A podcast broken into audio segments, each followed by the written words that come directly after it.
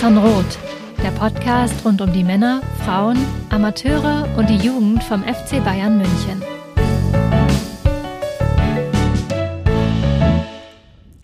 Ganz Deutschland sonnt sich und faulenzt im Brückentagswochenende. Ganz Deutschland? Nein, natürlich nicht. Wir halten für euch die Stellung. Georg am Mikrofon und bei mir ist Alex. Hi Alex. Hi Georg, vielen Dank für die Einladung, freue mich schon. So ist es. Jetzt die erste Frage vorab. Hast du überhaupt äh, Brückentagswochenende bei dir im fleißigen Norden? Ja, in NRW, äh, was ich mal als Nordwesten bezeichnen möchte, statt als Norden. Norden verbinde ich eher mit Niedersachsen und Schleswig-Holstein. Äh, ist in der Tat der gestrige Tag Freitag, Feiertag gewesen und der heutige Tag wäre Brückentag. Stimmt, genau so ist es. Ist ja auch wenn ich jetzt überlege, NRW ist ja doch immer noch zumindest insgesamt äh, überwiegend katholisch insofern. Ja, NRW, das weiß man, das wissen wahrscheinlich viele gar nicht, war äh, zu großen Teilen ein Außenposten der Preußen sozusagen, zu Zeiten des, des preußischen Königsreichs. Ja, da kommen die, da kommen die Nicht-Katholiken her, ne? Da ist irgendwo, irgendwo quer durch NRW geht da die Grenze zwischen so dem südwestlichen äh, katholischen NRW und dem äh, nördlichen, nordwestlichen, äh, ja, preußischen NRW. Ja, das ist korrekt. Wunderbar. Haben wir das geklärt? Die Religionen sind verteilt und dann schauen wir uns jetzt den FC Bayern an. Die Saison ist ja vorbei, aber still ist es nie um diesen Verein. Und wir schauen uns so ein bisschen an, wie die Off-Season, ich mag hier das englische Wort besser als das deutsche, ich weiß gar nicht, was wäre ein vergleichbares deutsches Wort, Alex? Wie würden wir die Off-Season bezeichnen? Boah. Habe ich dich kalt erwischt, ne?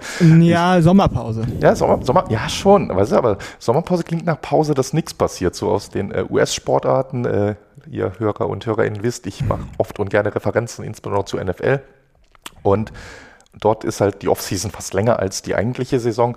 Und das Schöne ist halt, in der Offseason passiert ja viel. Wir werden ja nachher auch drüber reden, über Trainingslager, über Vorbereitungsspiele, über Transfers natürlich. In äh, den US-Sportarten gibt es dann auch das gestaffelt in äh, Draft und äh, ähnliche Dinge. Und Pause ist mir da deshalb eigentlich das falsche Wort. Es ist schon auch, es passiert was. Es ist in mancherlei Hinsicht ist es sogar die spannendere Season, äh, wenn dann noch die schönen äh, Fantasy-Sportspiele dazukommen mit äh, Mannschaft versteigern oder aufstellen und so weiter. Aber gut, ich, ich schweife ab. Ihr seht, äh, die Offseason hat durchaus faszinierende Aspekte. Und zunächst. Nennen wir, nennen wir es doch Zwischensaison. Zwischensaison? Ja, Zwischensaison ist schon deutlich besser. Das, wir, wir nähern uns, wir nähern uns. Na gut. Falls ihr noch eine bessere Idee habt, wie wir die Offseason eindeutschen können, damit ich äh, einen Anglizismus ab jetzt in den nächsten Wochen mir sparen kann, liebe Hörer, liebe Hörerinnen, sagt es uns doch in der Kurve unter kurve-mirsanrot.de.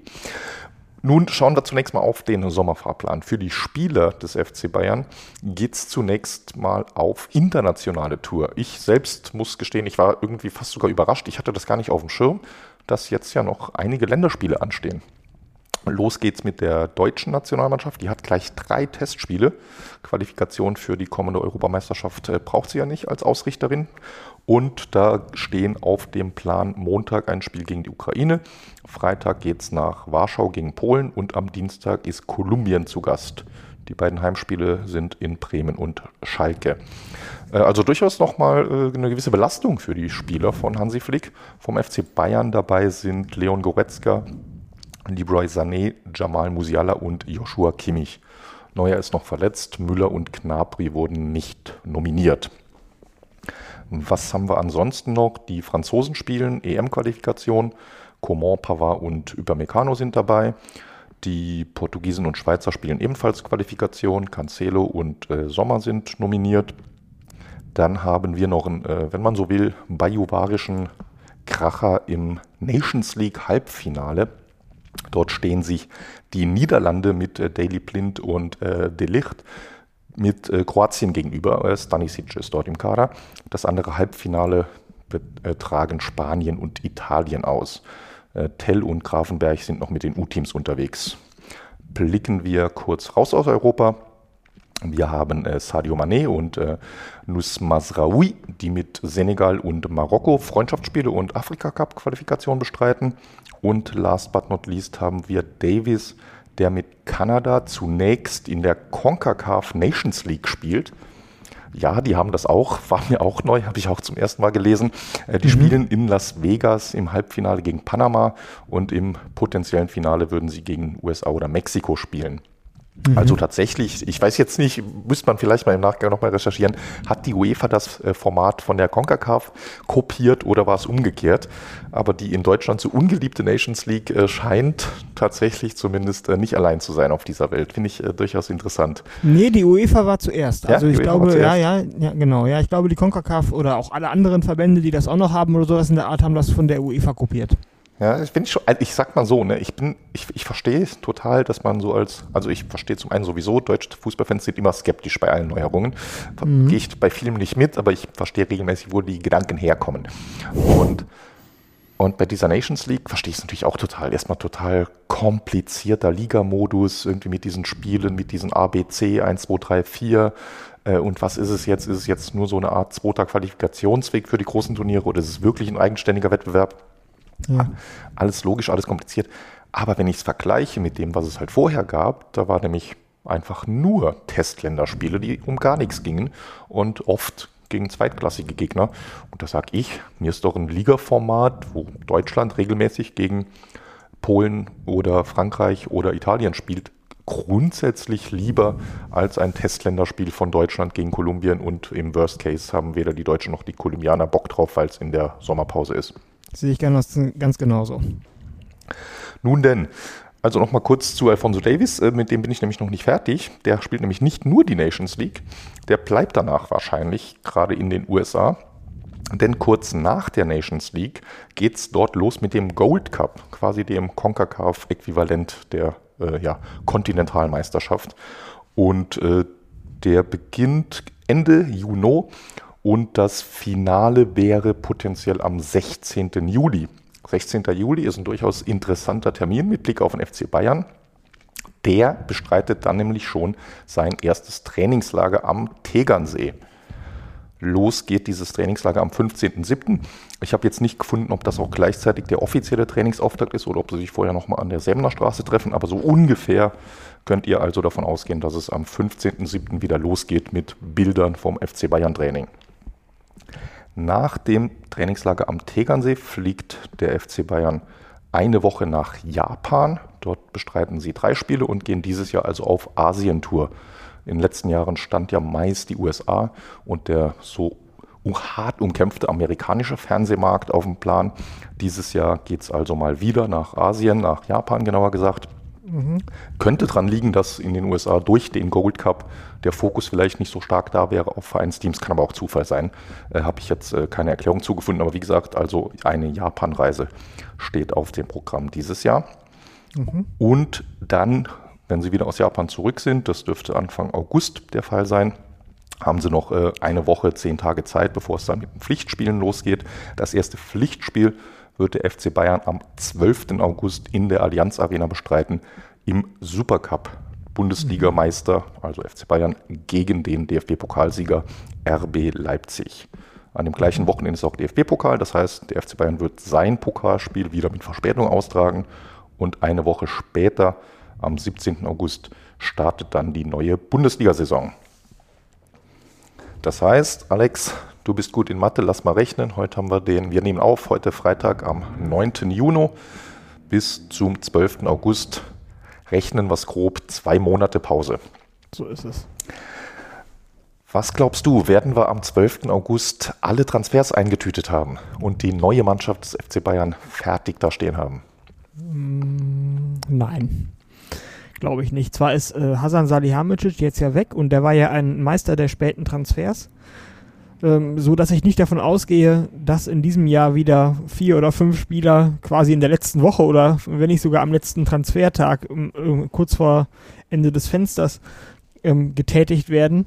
Aber ich glaube trotzdem nicht, dass bis zum 12.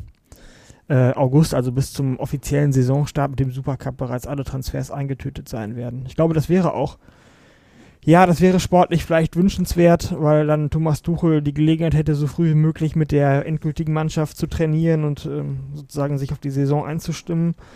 Allerdings wäre das finanziell, glaube ich, strategisch unklug, bereits so früh und dann gegebenenfalls ähm, äh, ja, unter sich selbst auferlegten, eingeengten Transfermöglichkeiten ähm, sein Transfergeschäft abgeschlossen zu haben oder sich das als Zielmarke zu setzen und sich damit äh, auch weitere Optionen dann noch in den anderthalb Monaten danach zu berauben. Ja, ich weiß, was du meinst. Ne? Das ist ja immer so, so ein grundsätzliches Abwägen. Einerseits, das hört man ja immer und überall von Fans aller Vereine und es ist total logisch und von Trainern genauso wie du sagst, ja, wir wollen zum Start des Trainingslagers die Mannschaft zusammen haben. Mhm. Äh, ich glaube, hatte Nagelsmann auch, das war auch die, die Vorgabe jetzt im Winter. Ich erinnere mich da an die den äh, Transfer von Jan Sommer, der sich sehr lang hingezogen hatte als Manuel Neuer Ersatz. Und da gab es, glaube ich, zwei, dreimal eine Deadline, die groß angekündigt wurde und dann jeweils nicht eingehalten wurde. Weil das ist genau das, wie du sagst, man beengt sich dadurch letztlich selbst. Und es ist, es ist auch keine glaubwürdige Deadline in beispielsweise Transferverhandlungen. Wenn du mit West Ham verhandelst, äh, kommen wir nachher noch dazu, ob der FC Bayern mit West Ham verhandeln wird. Wenn du mit denen verhandelst und äh, irgendwie 20 Millionen auseinander liegst und dann wirst du nicht sagen, ja, okay, schade. Morgen äh, geht's an den Tegernsee und äh, wir hatten gesagt, dann müssen alle Mannschaft, alle Spieler da sein und äh, wir sind uns nicht einig, wir brechen hier die äh, Verhandlungen ab. Ich, ich glaube nicht, dass das nach einer glaubwürdigen Drohung wirken würde. Ja, und außerdem, ja, entschuldige. Ja, nee. Ja, ich wollte sagen, außerdem ähm, ist es ja auch so, dass wenn, sagen wir mal, Spieler erst nach dem 12. August frei würden, weil die sich bis dahin ähm, äh, Spieler werden ja meistens nicht nur bei einem Verein gehandelt, sondern bei mehreren parallel.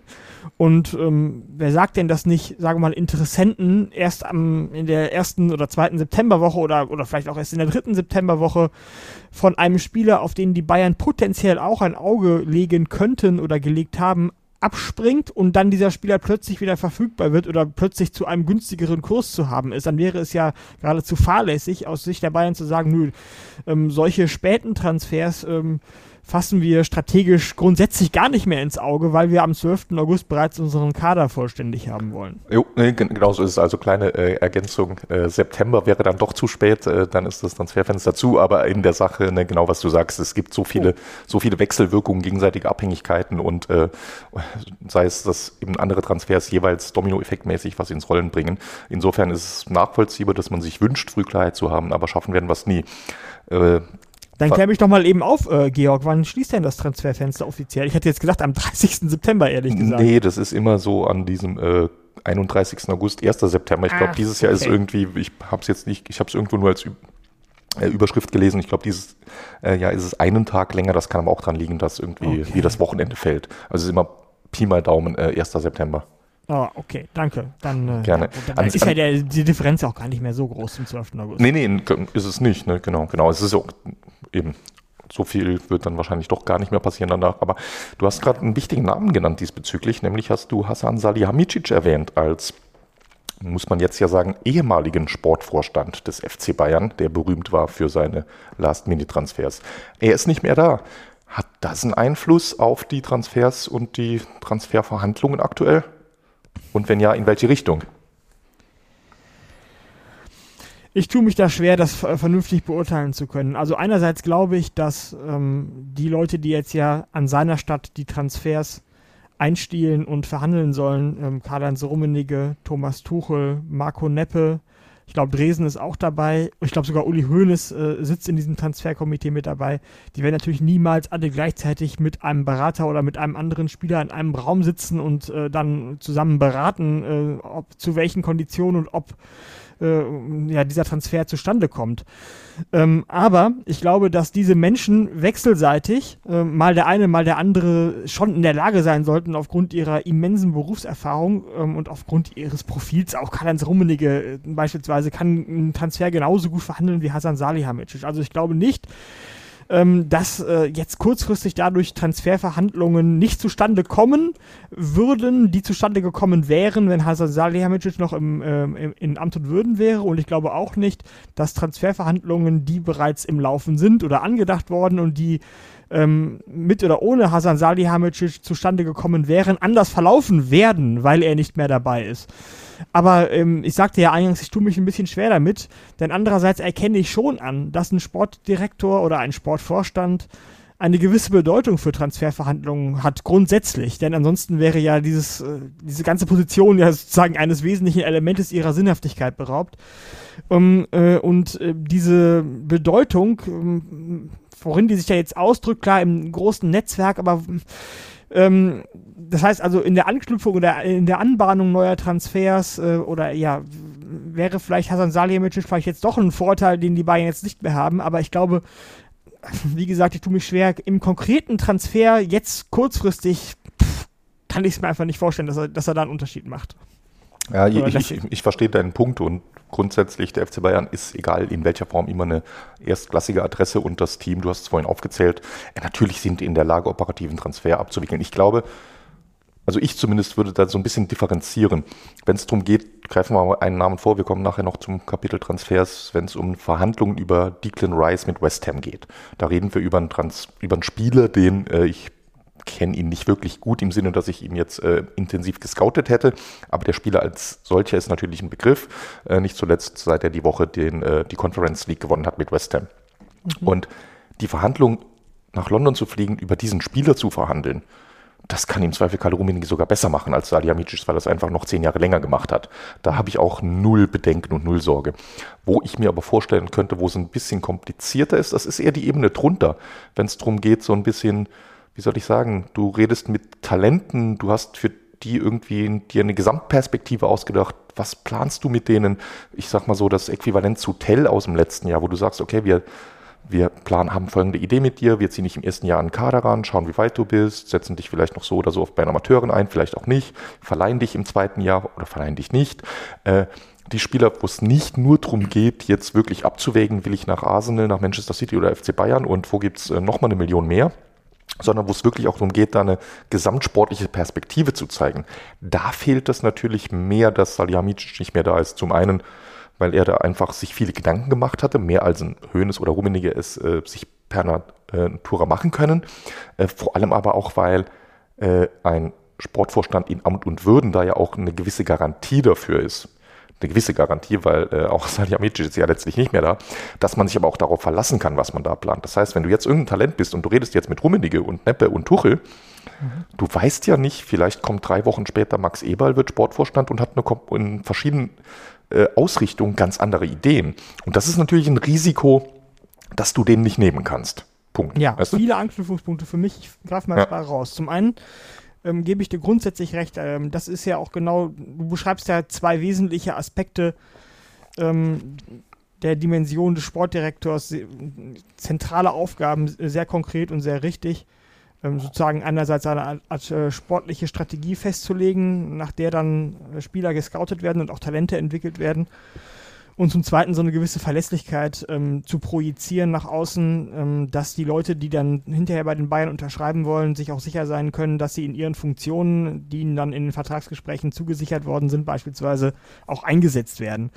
Ähm, da ist natürlich ein Bruch auf der Sportdirektorposition ein, ein, ein Einschnitt ähm, und kann zu Risiken und Unwägbarkeiten auch für Spieler in den Vertragsgesprächen oder auch für Berater dann natürlich äh, führen, die ja, die sonst nicht existieren würden, wenn Salihamidzic jetzt noch in Amt und Würden wäre. Auf der anderen Seite stelle ich jetzt mal konkret, also ist ja eine allgemeine, äh, eine allgemeine ähm, Evaluation, bei der ich dir recht geben würde, aber konkret, bist du denn wirklich sicher, dass Salihamidzic so strategisch ähm, und vorausschauend und auch mit dem Blick für die Entwicklung von Talenten beispielsweise gedacht hat, wie du es jetzt gerade im Allgemeinen skizziert hast? Ich bin mir da gar nicht so sicher. Denn das ist eine gute Frage. Es gibt, ja genug, es gibt ja genug Anekdoten, nach welchen ähm, Schemata äh, gewisse Transfers zustande gekommen sind. Ich ähm, erwähne jetzt einfach mal beispielhaft den Manet-Transfer, der ja angeblich Salihamidzic habe ich jetzt, ich habe das wirklich, ich weiß gar nicht, ob das von Max im Rasenfunk gesagt wurde oder von jemand anderem. Ich hörte sich aber zu dem Zeitpunkt zumindest nicht vollkommen absurd an die Theorie, äh, der ihm angeblich äh, in einer Bar in Mallorca verkauft worden sein soll, ähm, als ähm, guten Ersatz für, als guter Ersatz für Lewandowski. Ob es ähm, die Bar in Mallorca ist, weiß ich nicht, aber das hat äh, äh grundsätzlich, dass das die Abfolge war, das hat Salihamidzic äh, offen und sogar äh, recht selbstbewusst zugegeben. Er hat gesagt, ja, das war in dem Sinne kein Scouting-Ziel oder Ergebnis des FC Bayern, sondern genau, ja. er hat gehört, dass der Spieler auf dem Markt ist und dann hat man danach gesagt, okay, cool, den nehmen wir. Ja, siehst du. Genau, sowas meine ich. Oder auch die Art und Weise, wie der Nico Kovac die. Okay, an dem war er jetzt nur sehr mittelbar beteiligt, aber dennoch, da war er ja auch schon Sportdirektor, noch nicht Sportvorstand, glaube ich, damals. Aber der soll ja auch angeblich so zustande gekommen sein, dass Uli Hoeneß über den, den, den Chauffeur von Nico Kovac aufmerksam gemacht worden ist auf diese. Ach ja, der ist ja frei. Ach stimmt, über den könnten wir ja mal nachdenken. Und so ist das dann irgendwie zustande gekommen in dieser Notsituation damals. Was ich damit sagen möchte ist, und da war ja dann zumindest Salihamidzic als Sportdirektor im Operativen äh, zumindest nicht unbeteiligt oder sollte es nicht gewesen sein. Was ich damit sagen möchte, ich glaube, dass, ähm, dass jetzt bei dieser konkreten Person du das strategische Moment der Überlegungen, die hinter einzelnen Entscheidungen treffen und auch der, der Perspektive dann für Spieler, die kommen, dass du das überschätzt. Aber ich kann mich auch irren. Vielleicht hast du ja eine andere Sicht darauf. Äh, ja, nee, finde ich einen sehr, sehr guten äh, Einwand, weil äh, ich, ich will dir gleichzeitig komplett recht geben und äh, teilweise dann auch doch nicht, weil in der Sache und in den Personen selbst und im strategischen Verhalten dieses Vereins bin ich komplett bei dir. Äh, da liegt viel im Argen. Das betrifft definitiv, da ne, haben wir auch schon drüber geredet, ähm, letzte Woche im Podcast mit Justin, aber auch in verschiedenen Artikeln haben wir es ja schon aufgeworfen. Die Langfristplanung beim FC Bayern, da ist schon auch sehr viel äh, kurzfristig und emotional und eben das ist äh, Bauchentscheidungen, äh, trumpfen da oft strategische Überlegungen. Und das, das zieht sich durch, wie ein roter Faden durch diesen Verein. Was nicht immer schlecht sein muss und im Ergebnis auch definitiv nicht immer schlecht war, haben wir auch schon oft genug gesehen. Aber da bin ich komplett bei dir. Aber ich meinte jetzt aber nicht nur mein Risikopunkt. Man soll es auch, glaube ich, nicht überbewerten, den Nachteil da jetzt ohne Sportdirektor zu sein oder Sportvorstand. Mein Risikopunkt ist eher in der Außenwahrnehmung des potenziellen Transferziels. Weißt du, der weiß ja dann jetzt nicht oder den interessiert ja nicht, ist in dem Gespräch, dass jetzt Marco Neppe mit dem Berater von irgendeinem 20-jährigen Franzosen von äh, Lille oder Lens äh, gerade äh, in, in, den Verhandlungen, die die da gerade äh, irgendwie abhalten und äh, besprechen, was habt ihr vor mit ihm? Äh, Im Zweifel hat da Neppe eine, die genauso schöne Präsentation wie Brazzo sie letztes Jahr hätte. Aber alleine aus der Tatsache, dass ja offensichtlich klar ist, dass in zwei, drei oder vier Monaten ein neuer Sportvorstand kommen wird, wird sich irgendwas ändern beim FC Bayern. Und das ist einfach ein offensichtlicher Risikofaktor dass in der tatsächlichen Abhandlung sich vielleicht gar nichts ändert und äh, es ohne oder mit Sportvorstand vielleicht sogar turbulenter oder äh, unstrategischer zugegangen wäre, steht dem, finde ich, nicht wirklich gegenüber, sondern es geht mir um die, um die Wahrnehmung aus Sicht der Transfertargets. Okay, ja, da gebe ich dir recht. Ähm, aus der Wahrnehmungsperspektive, sozusagen als kommunikativer Aspekt, äh, kann ich da mitgehen. Das, das leuchtet mir ein. Das würde mir dann eventuell als, als Spieler, ich, wenn ich jetzt mich mal selber in diese Situation hineinversetze, ich würde eventuell zum FC Bayern äh, wechseln wollen. Das wäre jetzt von meinem Berater eins der vorgeschlagenen Ziele äh, oder erwogenen Ziele und ich wüsste jetzt, ah, da ist gerade, da ist gerade Tumult, der Vorstandsvorsitzende ist weg, der Sportdirektor ist weg, also mein direkter sportlicher Ansprechpartner sozusagen neben dem Trainer. Äh, da würde ich mir da eventuell auch Gedanken machen, kann ich nachvollziehen. Ja. Finde ich plausibel. Genau. Aber machen wir es nicht so abstrakt, sondern konkret, denn irgendwie scheint es ja noch zu funktionieren, auch ohne Salihamidzic, denn der FC Bayern hat heute einen Neuzugang vorgestellt. Konrad Leimer wechselt ablösefrei zum deutschen Meister. Konrad Leimer, letzte Woche 26 Jahre alt geworden, noch bis Saisonende bei RB Leipzig unter Vertrag.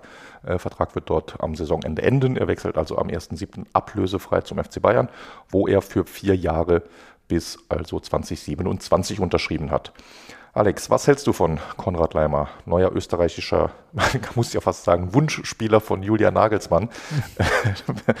Vielleicht nicht, äh, ja, keine perfekten Konstellationen oder äh, was waren deine ersten Gedanken? Ja, nein, äh, äh ja, das ist, in diese Richtung hatte ich gar nicht gedacht. Also das hatte ich jetzt, äh, ja, gut. Ich glaube, das wird, das wird ihm nicht zum, ähm, zum Vorteil oder zum Nachteil gereichen, dass er ein Wunschspieler von Julian Nagelsmann war. Hoffe ich jedenfalls. Also das wäre ja, gut, das wäre schon ziemlich ärmlich, wenn man auf dieser Basis einen Spieler bewerten würde ob er jetzt der, der Liebling des Vorgängertrainers war oder so. Ähm, ich hätte eher eine andere Richtung. Ich habe mich mit dem Spieler vorhin mal ein bisschen auseinandergesetzt, weil ich wirklich wenig Eindruck von Leimer bisher habe, wie er spielt. Und ähm, er, er soll wohl ein sehr fleißiger, sehr engagierter, aggressiver, ähm, pressingstarker Spieler sein, der sehr gut darin ist, Bälle zurückzuerobern ähm, und dann mit dem Ball aber auch ähm, nach vorne zu gehen, Pässe zu spielen und sogar selbst Torgefahr zu projizieren. Also das, das las sich ähm, bis, auf die, bis auf die Ballwiedergewinnung eigentlich relativ ähnlich wie Goretzka. Und ich stelle mir dann die Frage, äh, jemand wie Goretzka ist ja eigentlich nicht jemanden, den man jetzt im bayerischen Mittelfeld an der Seite von Kimmich ähm, unbedingt als erste Wahl, also jemand zweiten, äh, als erste Wahl einkaufen würde. Denn jemanden wie Goretzka gibt es ja schon, nämlich Goretzka. Und ähm, das Problem bei Kimmich oder das Problem im Mittelfeld, wenn man Kimmich mal als Gesetz sieht, ich glaube, da sind wir uns beide einig, dass der Mann im Mittelfeld eigentlich immer spielen muss, wenn er fit ist. Und der ist ja im Prinzip immer fit, also wird er auch immer spielen ähm, dass dann äh, eigentlich das Problem ist, dass man für Kimmich eine Absicherung bräuchte. Und ich habe jetzt in Bezug auf Konrad Leimer äh, nicht gelesen, dass er jetzt der perfekte defensive sozusagen Ankersechser ist, der hinter Kimmich den Staubsauger spielt und für Kimmich äh, absichert, so dass Kimmich dann sich nach vorne hin austoben kann. Ähm, und äh, da hatte ich eigentlich eher da bin ich aber auch nicht Experte genug und da würde mich halt auch deine Meinung zu interessieren, ähm, gute Erfahrungen gesammelt im letzten äh, Herbst mit Sabitzer, der ja genau das gemacht hat. Und äh, wenn jetzt Leimer genau diese Aufgabe, die Sabitzer im letzten Herbst in den paar Spielen, in denen er so hervorragend mit Kimmich brilliert hat, oder an der Seite von Kimmich brilliert hat, oder wo die beiden als Duo brilliert haben, wenn er das auch leisten kann, dann würde ich sagen, super, Leimer, guter Mann, können wir gut gebrauchen. Wenn er das nicht leisten kann, jetzt wäre ich auf deine Meinung zu, diesen, äh, zu diesem ganzen Gedankengang, den ich jetzt gerade entfaltet habe, gespannt gespannt. Dann ähm, weiß ich nicht ganz genau, was die strategische Absicht hinter diesem Ziel, äh, hinter diesem äh, Transfer sein soll. ja, äh, gute, gute Punkte. Wie gesagt, beginnen wir es äh, von hinten nach vorne. Strategische Absicht, wie gesagt, es gibt definitiv beim FC Bayern bei Transfers nicht immer eine strategische Absicht. Das ist einfach so. Ja. Äh, Punkt. Ähm, aber äh, der Reihe nach. Zunächst, wie du beschrieben hast, das trifft es, glaube ich, ganz gut. Ich sitze parallel noch an einem Artikel über ihn, der hoffentlich heute noch kommt. Sehr gut. Und ähm, das ist so die einhellige Meinung und das ist auch einfach das, was man beobachten konnte jetzt in seinen äh, sechs Jahre waren es, glaube ich, sogar in Leipzig insgesamt. Und davor war er auch sogar schon im äh, Red Bull Kosmos unterwegs, also klassische Aus Red Bull Ausbildung in Österreich, in, lange in der Salzburger Jugend gespielt, dann kurz in Liefering, dann in, jetzt in Leipzig zuletzt. Der Mann hat also 15 Jahre Red Bull Pressing Schule durchlaufen. Mhm. Und das erklärt dann natürlich auch, wie er spielt, weil das, was du beschrieben hast, das ist überspitzt gesagt das, was die dort alle spielen. Ne? Aggressiv, viel rennen, Box-to-Box, Räume covern, schnell sprinten, zack, zack, zack, äh, Ball wieder gewinnen, Ball wieder gewinnen, Ball wieder gewinnen, äh, nach mhm. vorne Abschluss suchen. Also das, das passt alles. Und genau so wie du sagst, Goretzka haben wir schon. Sternchen, äh, falls er bleibt, dort gab es ja zuletzt auch Gerüchte. Und insofern würde er definitiv nicht in die neue strategische Überlegung passen, dass man sagt, Kimmich ist gesetzt, Kimmich muss gesetzt sein und hinter Kimmich suchen wir eine andere, defensivere Absicherung, äh, schieben Kimmich eins nach vorne. Äh, das ist so, Punkt. Das wäre dann erstmal ein kleines Problemchen, dann wäre er eher als eine Art äh, ja, Konkurrent zu Goretzka zu sehen, wobei Leimer auch noch andere Positionen spielen kann. Und damit komme ich, wo es eventuell doch noch auch deutlich positiver laufen könnte, noch viel Konjunktiv dabei. Zum einen ist das, was man beobachtet, wenn man ihn analysiert, natürlich auch immer den Umständen geschuldet, in denen er spielt. In Leipzig würde wahrscheinlich auch Sergio Busquets der Inbegriff des ruhigen Aufbausechsers hektisch, hektisch spielen müssen, weil Leipzig spielt hektischen Fußball. Weißt du, wie ich meine? Das mhm. heißt, nur von der Beobachtung, wie ein einzelner Spieler in Leipzig spielt, würde ich nicht zwingend her, äh, heraus analysieren, dass er nur so spielen kann, auch wenn er es bisher überwiegend so gespielt hat.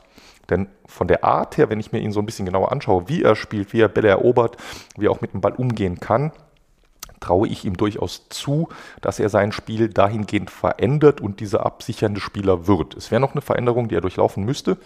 Äh, ganz genau. Und insofern war dein Vergleich zu Marcel Sabitzer ein wunderbarer, denn bei dem war das ja das Gleiche. Auch, genau. auch Sabitzer ist ja kein gelernter, geborener Sechser gewesen, geschweige denn ein genau. Absichernder.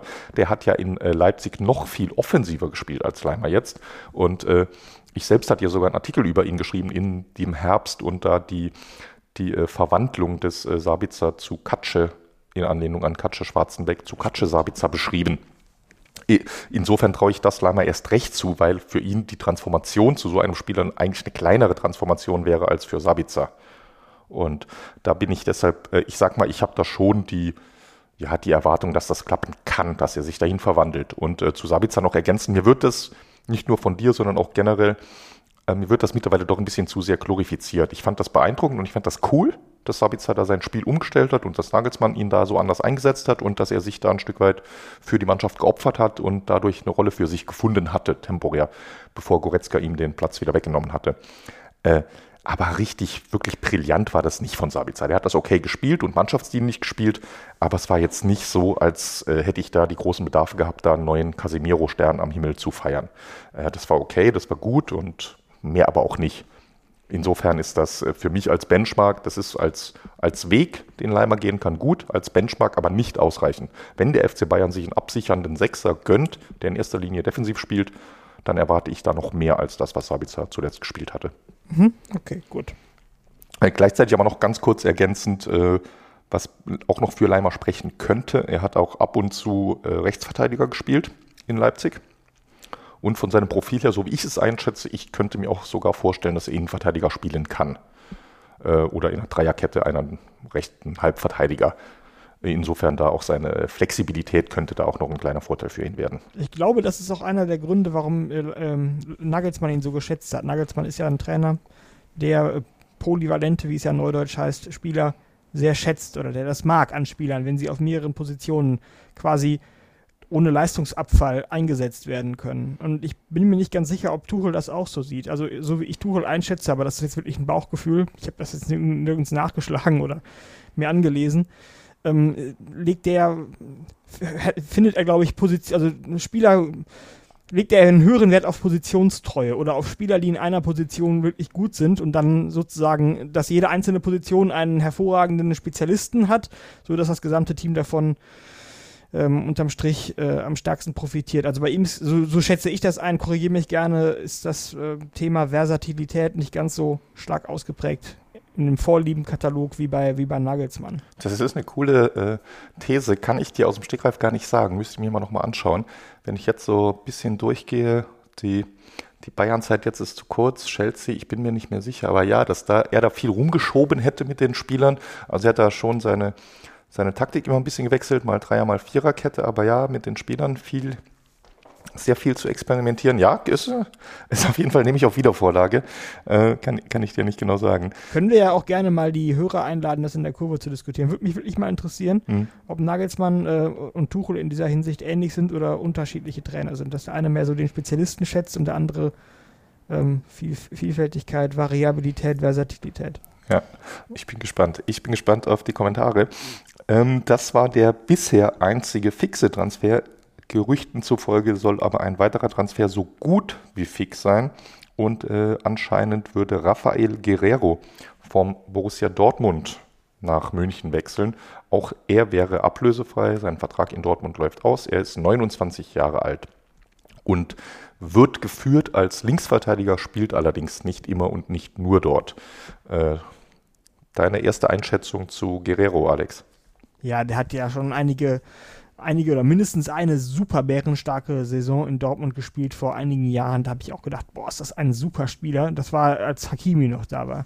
Da hat Guerrero, glaube ich, auf der anderen Seite gespielt, Hakimi auf der, auf der rechten, Guerrero auf der linken ähm, ähm, Außenverteidigerseite. Bin mir nicht mehr ganz sicher, aber da habe ich gedacht, mein Gott, haben die, haben die eine, eine starke Außenbahn, die Dortmunder.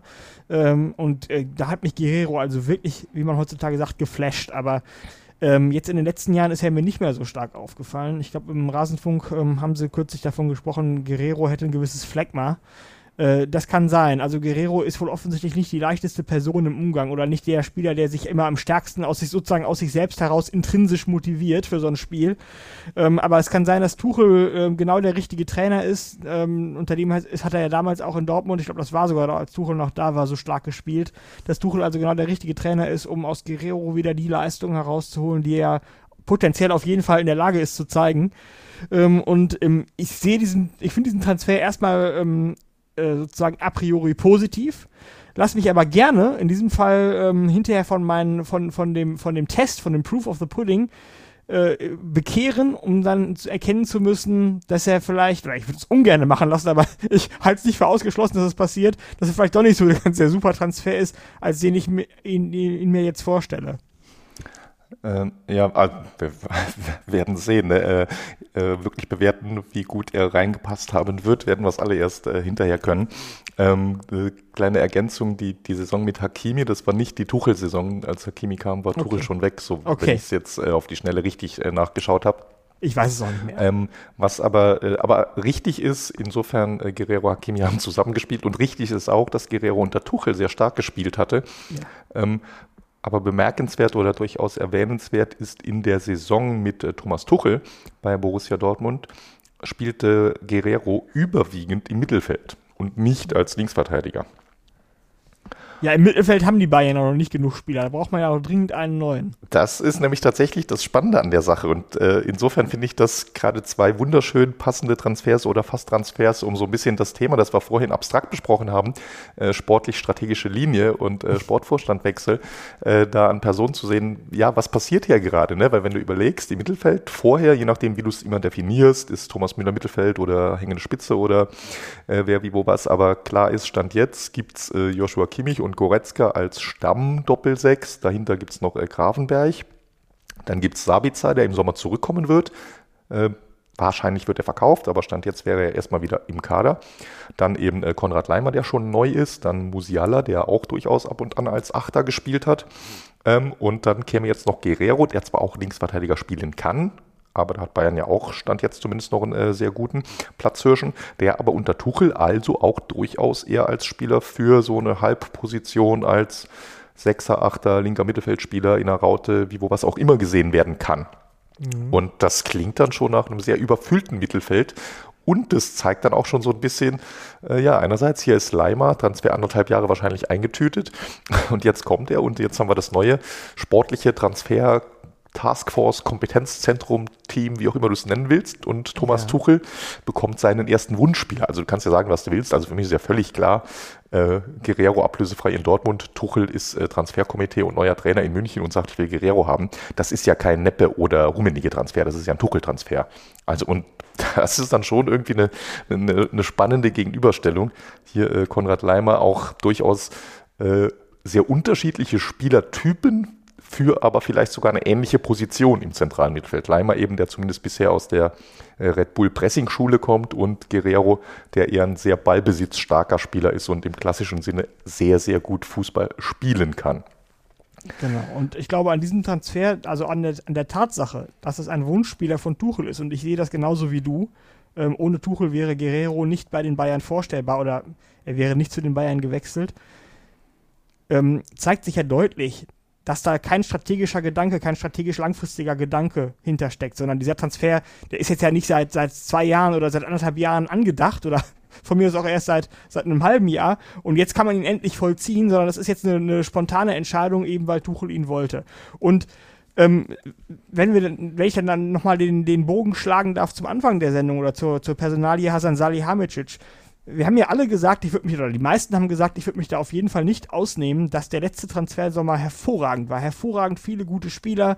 Äh, viele sprechen vom stärksten Bayern-Kader, äh, den es je gegeben hat. Und äh, sogar ich würde ähm, mich dieser Meinung anschließen. Nominell ist das wahrscheinlich der stärkste Bayern-Kader, den es je gegeben hat. Aber wenn wir uns mal auf diese strategische Ebene zieht, dann hat Salihamidzic vielleicht nicht mal so sehr bei den individuellen Namen, aber im Großen und Ganzen einen großen strategischen Fehler gemacht. Dieser Kader ist einfach zu voll. Es gibt zu viele Spieler und dieses Problem wird gerade noch größer, eher als kleiner. Wenn jetzt Konrad Leimer hinzustößt und Rafael Guerrero. Und dann können wir sogar, wir haben jetzt gerade konkret über das Mittelfeld gesprochen, aber ich würde sogar mal, ähm, ich würde das mal von dieser, von diesen, von diesen ähm, Spielfeldabteilungen ähm, loslösen, einfach grundsätzlich sagen, in diesem Kader gibt es zu viele Spieler mit zu viel Anspruch auf Spielzeit, einfach auf qua ihrer Leistung, qua ihres Profils ähm, und qua ihrer Ansprüche die gleichzeitig nicht befriedigt werden können. Und das ist ein, das ist ein Problem. Und ich glaube, Julian Nagelsmann, wenn ich es mal ähm, äh, wenn ich es mal auf einen Nenner bringen wollte, wenn ich, wenn mich, wenn mir jemand die Pistole auf die Brust setzen würde und mich fragen würde, an welchem einen Problem ist Nagelsmann bei den Bayern gescheitert, dann würde ich sagen, er ist nicht gescheitert an, seine, an seiner mangelnden fachlichen Qualifikation oder an seinem, an seiner mangelnden taktischen äh, Fähigkeiten oder aufgrund seiner, seines Mangel oder an seinem mangelnden Intellekt, den er nicht hat. Äh, der ist ja intelligent, kann sich ausdrücken, alles. Er weiß Bescheid, er weiß, was ein Trainer ist und was er als Trainer machen muss. Er ist daran gescheitert, dass er mit zu wenig Erfahrung, wie man das macht, mit zu vielen anspruchsvollen Spielern gleichzeitig umgehen musste, denen er nicht allen gleichzeitig gerecht werden konnte. Und ähm, ich glaube, dieses Problem wird sich auch unter Tuchel, der wahrscheinlich der bessere Manager in diesem Sinne ist, also der bessere Manager von Spielern, dass er, dass, dass er mit diesem Problem besser umgehen kann, wird sich aber trotzdem unter Tuchel fortsetzen. Und ich glaube, das ist echt ein, das ist ein gravierendes grundsätzliches Problem. Und vielleicht ist ja eins, der eine positive Aspekt der Rückkehr von Uli Hoeneß in eine verantwortungsvolle Position beim FC Bayern, nachdem er sich vorher äh, von Kahn hat an die Seitenlinie drängen lassen, ähm, dass äh, diese Kaderüberfüllung, die beim FC Bayern momentan vorherrscht, vielleicht auf absehbare Zeit wieder etwas abnimmt. Denn Hoeneß war immer ein klarer Verfechter der, ähm, äh, der Linie, lieber ein kleiner Kader, äh, ein zu kleiner als ein zu voller Kader. Denn er hat lieber zu wenig Spieler als zu viele unzufriedene Spieler auf der Bank. Und wenn das, wenn dieses Denken äh, jetzt vielleicht, wenn, wenn das sozusagen der positive Kollateralschaden des Rückkehr, der Rückkehr von Uli Hoeneß bei all den ganzen negativen Aspekten, die man damit verbinden kann, sein sollte, dann, dann ähm, wäre es, käme es mir nur äh, sehr gelegen, dann wäre es mir nur recht. Es sind wieder, wieder viele schöne Anknüpfungspunkte, die wir, glaube ich, heute nicht alle abfrühstücken könnten. Ich äh, erzähle nur noch mal zusammen. Die, du hast den Raum geworfen, ob es der beste Kader aller Zeiten ist, des FC Bayern. äh, ist eine interessante Diskussion, würde ich mal parken. Vielleicht kommen wir da irgendwann im, im Sommer mal dazu, weil ich bin mir da nicht sicher, aber ich, ich weiß, was du meinst. Der Kader ist definitiv richtig stark, ist nicht perfekt ausgewogen, aber in Summe auf jeden Fall ein guter. Und ich habe das vorherrschende Meinungsbild versucht. Nee, nee, genau, ne, eben, eben drum, ne, finde ich, finde ich auch. Das hat äh, Salihamidzic sich ja auch bis zuletzt verteidigt und den Journalisten meiner Meinung nach zu Recht äh, vorgehalten. Leute, was ist denn jetzt mit euch? Äh, Im Sommer habt ihr mich alle abgefeiert, wie hast du nicht gesehen, nachdem ich mich vorher vier Jahre lang kritisiert habt. Äh, und jetzt ein halbes Jahr später bin ich die, äh, ja, bin ich der dümmste Mensch, den ihr durchs Dorf treibt, weil ich total offensichtliche Fehler angeblich gemacht hatte, dass das eine gewisse Inkonsistenz ist, auch im öffentlichen Meinungsbild. Das, das, da hat er absolut recht und äh, die Wahrheit dürfte wie so oft, was die Kaderstärke angeht, irgendwo in der Mitte liegen. Ist aber auf jeden Fall ein äh, interessanter Gedankengang. Und äh, Thema Nagelsmann, äh, äh, ja, schieben wir einfach mal, ob und woran er überall alles gescheitert ist. Aber ich fokussiere mich mal auf die Kadergröße. Zunächst mal, was Höhnes angeht. Also ich glaube generell bei keinem Thema der Welt, dass Hoeneß eine stringente Meinung zu irgendwas hat. Hoeneß Meinung ändert sich zu fast allen Themen gefühlt äh, immer, wie es gerade äh, opportun ist und Sinn macht. Er ist da meiner Wahrnehmung nach schon sehr, sehr, sehr, äh, ja, Fähnchen im Wind klingt zu negativ. Das ich will das ihm gar nicht vorwerfen, äh, aber macht ja auch Sinn, Meinungen an Gegebenheiten und Umstände anzupassen. Aber dass er stets ein Verfechter eines kleinen, schlanken Kaders gewesen sei, das sehe ich so nicht. Ich bin mir sicher, wenn man sich die Mühe macht und ein bisschen googelt, findet man von Hönes Zitate ohne Ende, in denen er einen Kader fordert, der auf allen Positionen doppelt besetzt sein muss und äh, dass er Konkurrenz fordert und äh, wo er erzählt, ich erinnere mich sogar noch an die 90er, wo einfach der Reihe nach Forza, Herzog, Scholl gekauft wurden, dass die sich gegenseitig Konkurrenz machen äh, und äh, Basler dazu und was weiß ich alles fürs zentrale oder offensive Mittelfeld. Also Hönes war da auch durchaus immer auch schon phasenweise ein Freund davon, äh, enorm hohen, man könnte auch sagen zu hohen Konkurrenzkampf zu sagen, weil er manchmal auch der Meinung ist, dass man das braucht. Also wie gesagt, ich will ihm äh, klang jetzt so negativ, ich kritisiere ihn oft. fundamental anderen Eindruck als du. Hier, sprich weiter. Hier, hier meine ich es jetzt gar nicht so als Kritik an ihm, ich meine nur in der Beobachtung, dass er hier ein klares Bild hätte von wegen Kader muss schlank sein und den Rest füllen wir mit Backups auf. Das ist nicht meine Wahrnehmung von den letzten 30 Jahren Hönes. Okay, es ist meine. Es ist hundertprozentig meine. Das ist ja, ja. Können Sie ja mal schauen und schauen auch, was, was er einfach jetzt äh, machen wird. Aber losgelöst davon, äh, ob jetzt was Höhnes will, ist, hast du ja recht darin, ähm, auch das ist immer ein klassisches Optimierungsproblem und damit äh, immer ein Dilemma. Einerseits willst du natürlich so viele Spieler wie möglich, die ein möglichst hohes Niveau haben. Am äh, besten wären äh, 30 Nationalspieler im Kader und du hättest alles immer äh, doppelt und dreifach gesichert für Verletzungen und Formkrisen.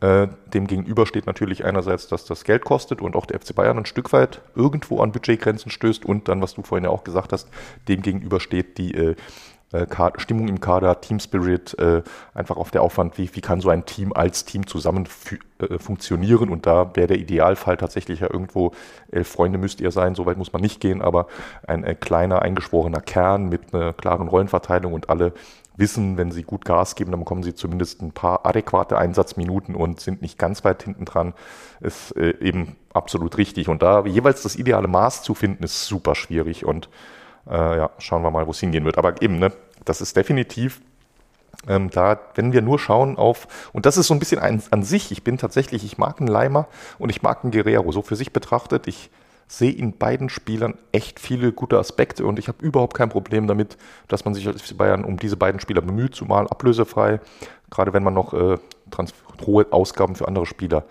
äh, einplant. Aber ja, das strategische Element fehlt halt wieder komplett, weil es ist jetzt einfach ein Mittelfeld, in dem jetzt ein hochtalentierter Rhein Grafenberg rückblickend schon wenig Einsatzzeit bekommen hat. Mhm. Lädst du einfach mal noch zwei okaye, aber nicht super hochklassige Spieler oben drüber. Und das ist, das ist nicht, du gehst ja nicht irgendwo hin, analysierst diesen Kader und wärst zu dem Ergebnis gekommen, ich brauche mehr Kadertiefe im zentralen Mittelfeld.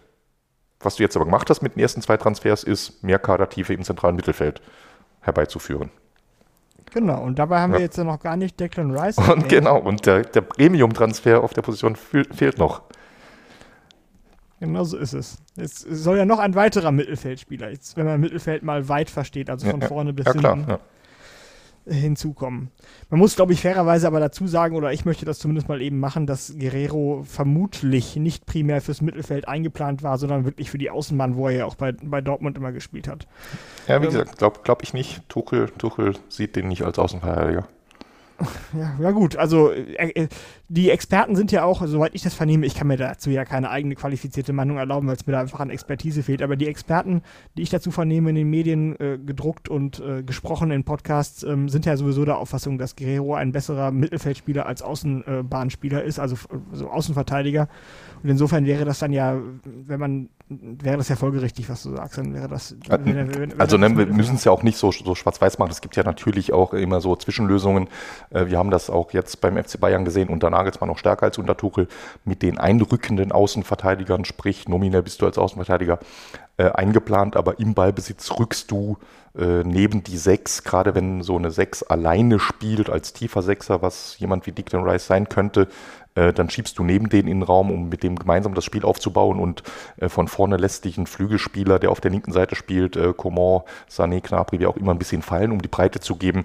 Äh, da hast du ja auch ganz viele Möglichkeiten, das so ein bisschen diese verschiedenen Kompetenzen äh, taktisch aufzufangen.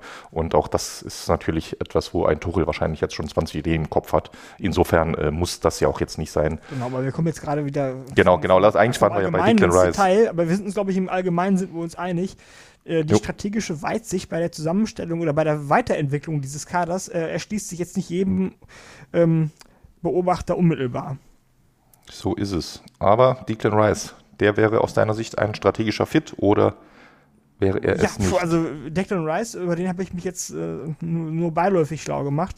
Der soll ja wohl genau das Profil bedienen, was den Bayern ja oder was die Experten, die allgemeinen Experten, übrigens auch die Experten bei uns in der Kurve im Forum, ähm, ähm, als eine der beiden großen Schwachstellen neben dem Neuner ausgemacht haben, nämlich den defensiven Anker-Sechser.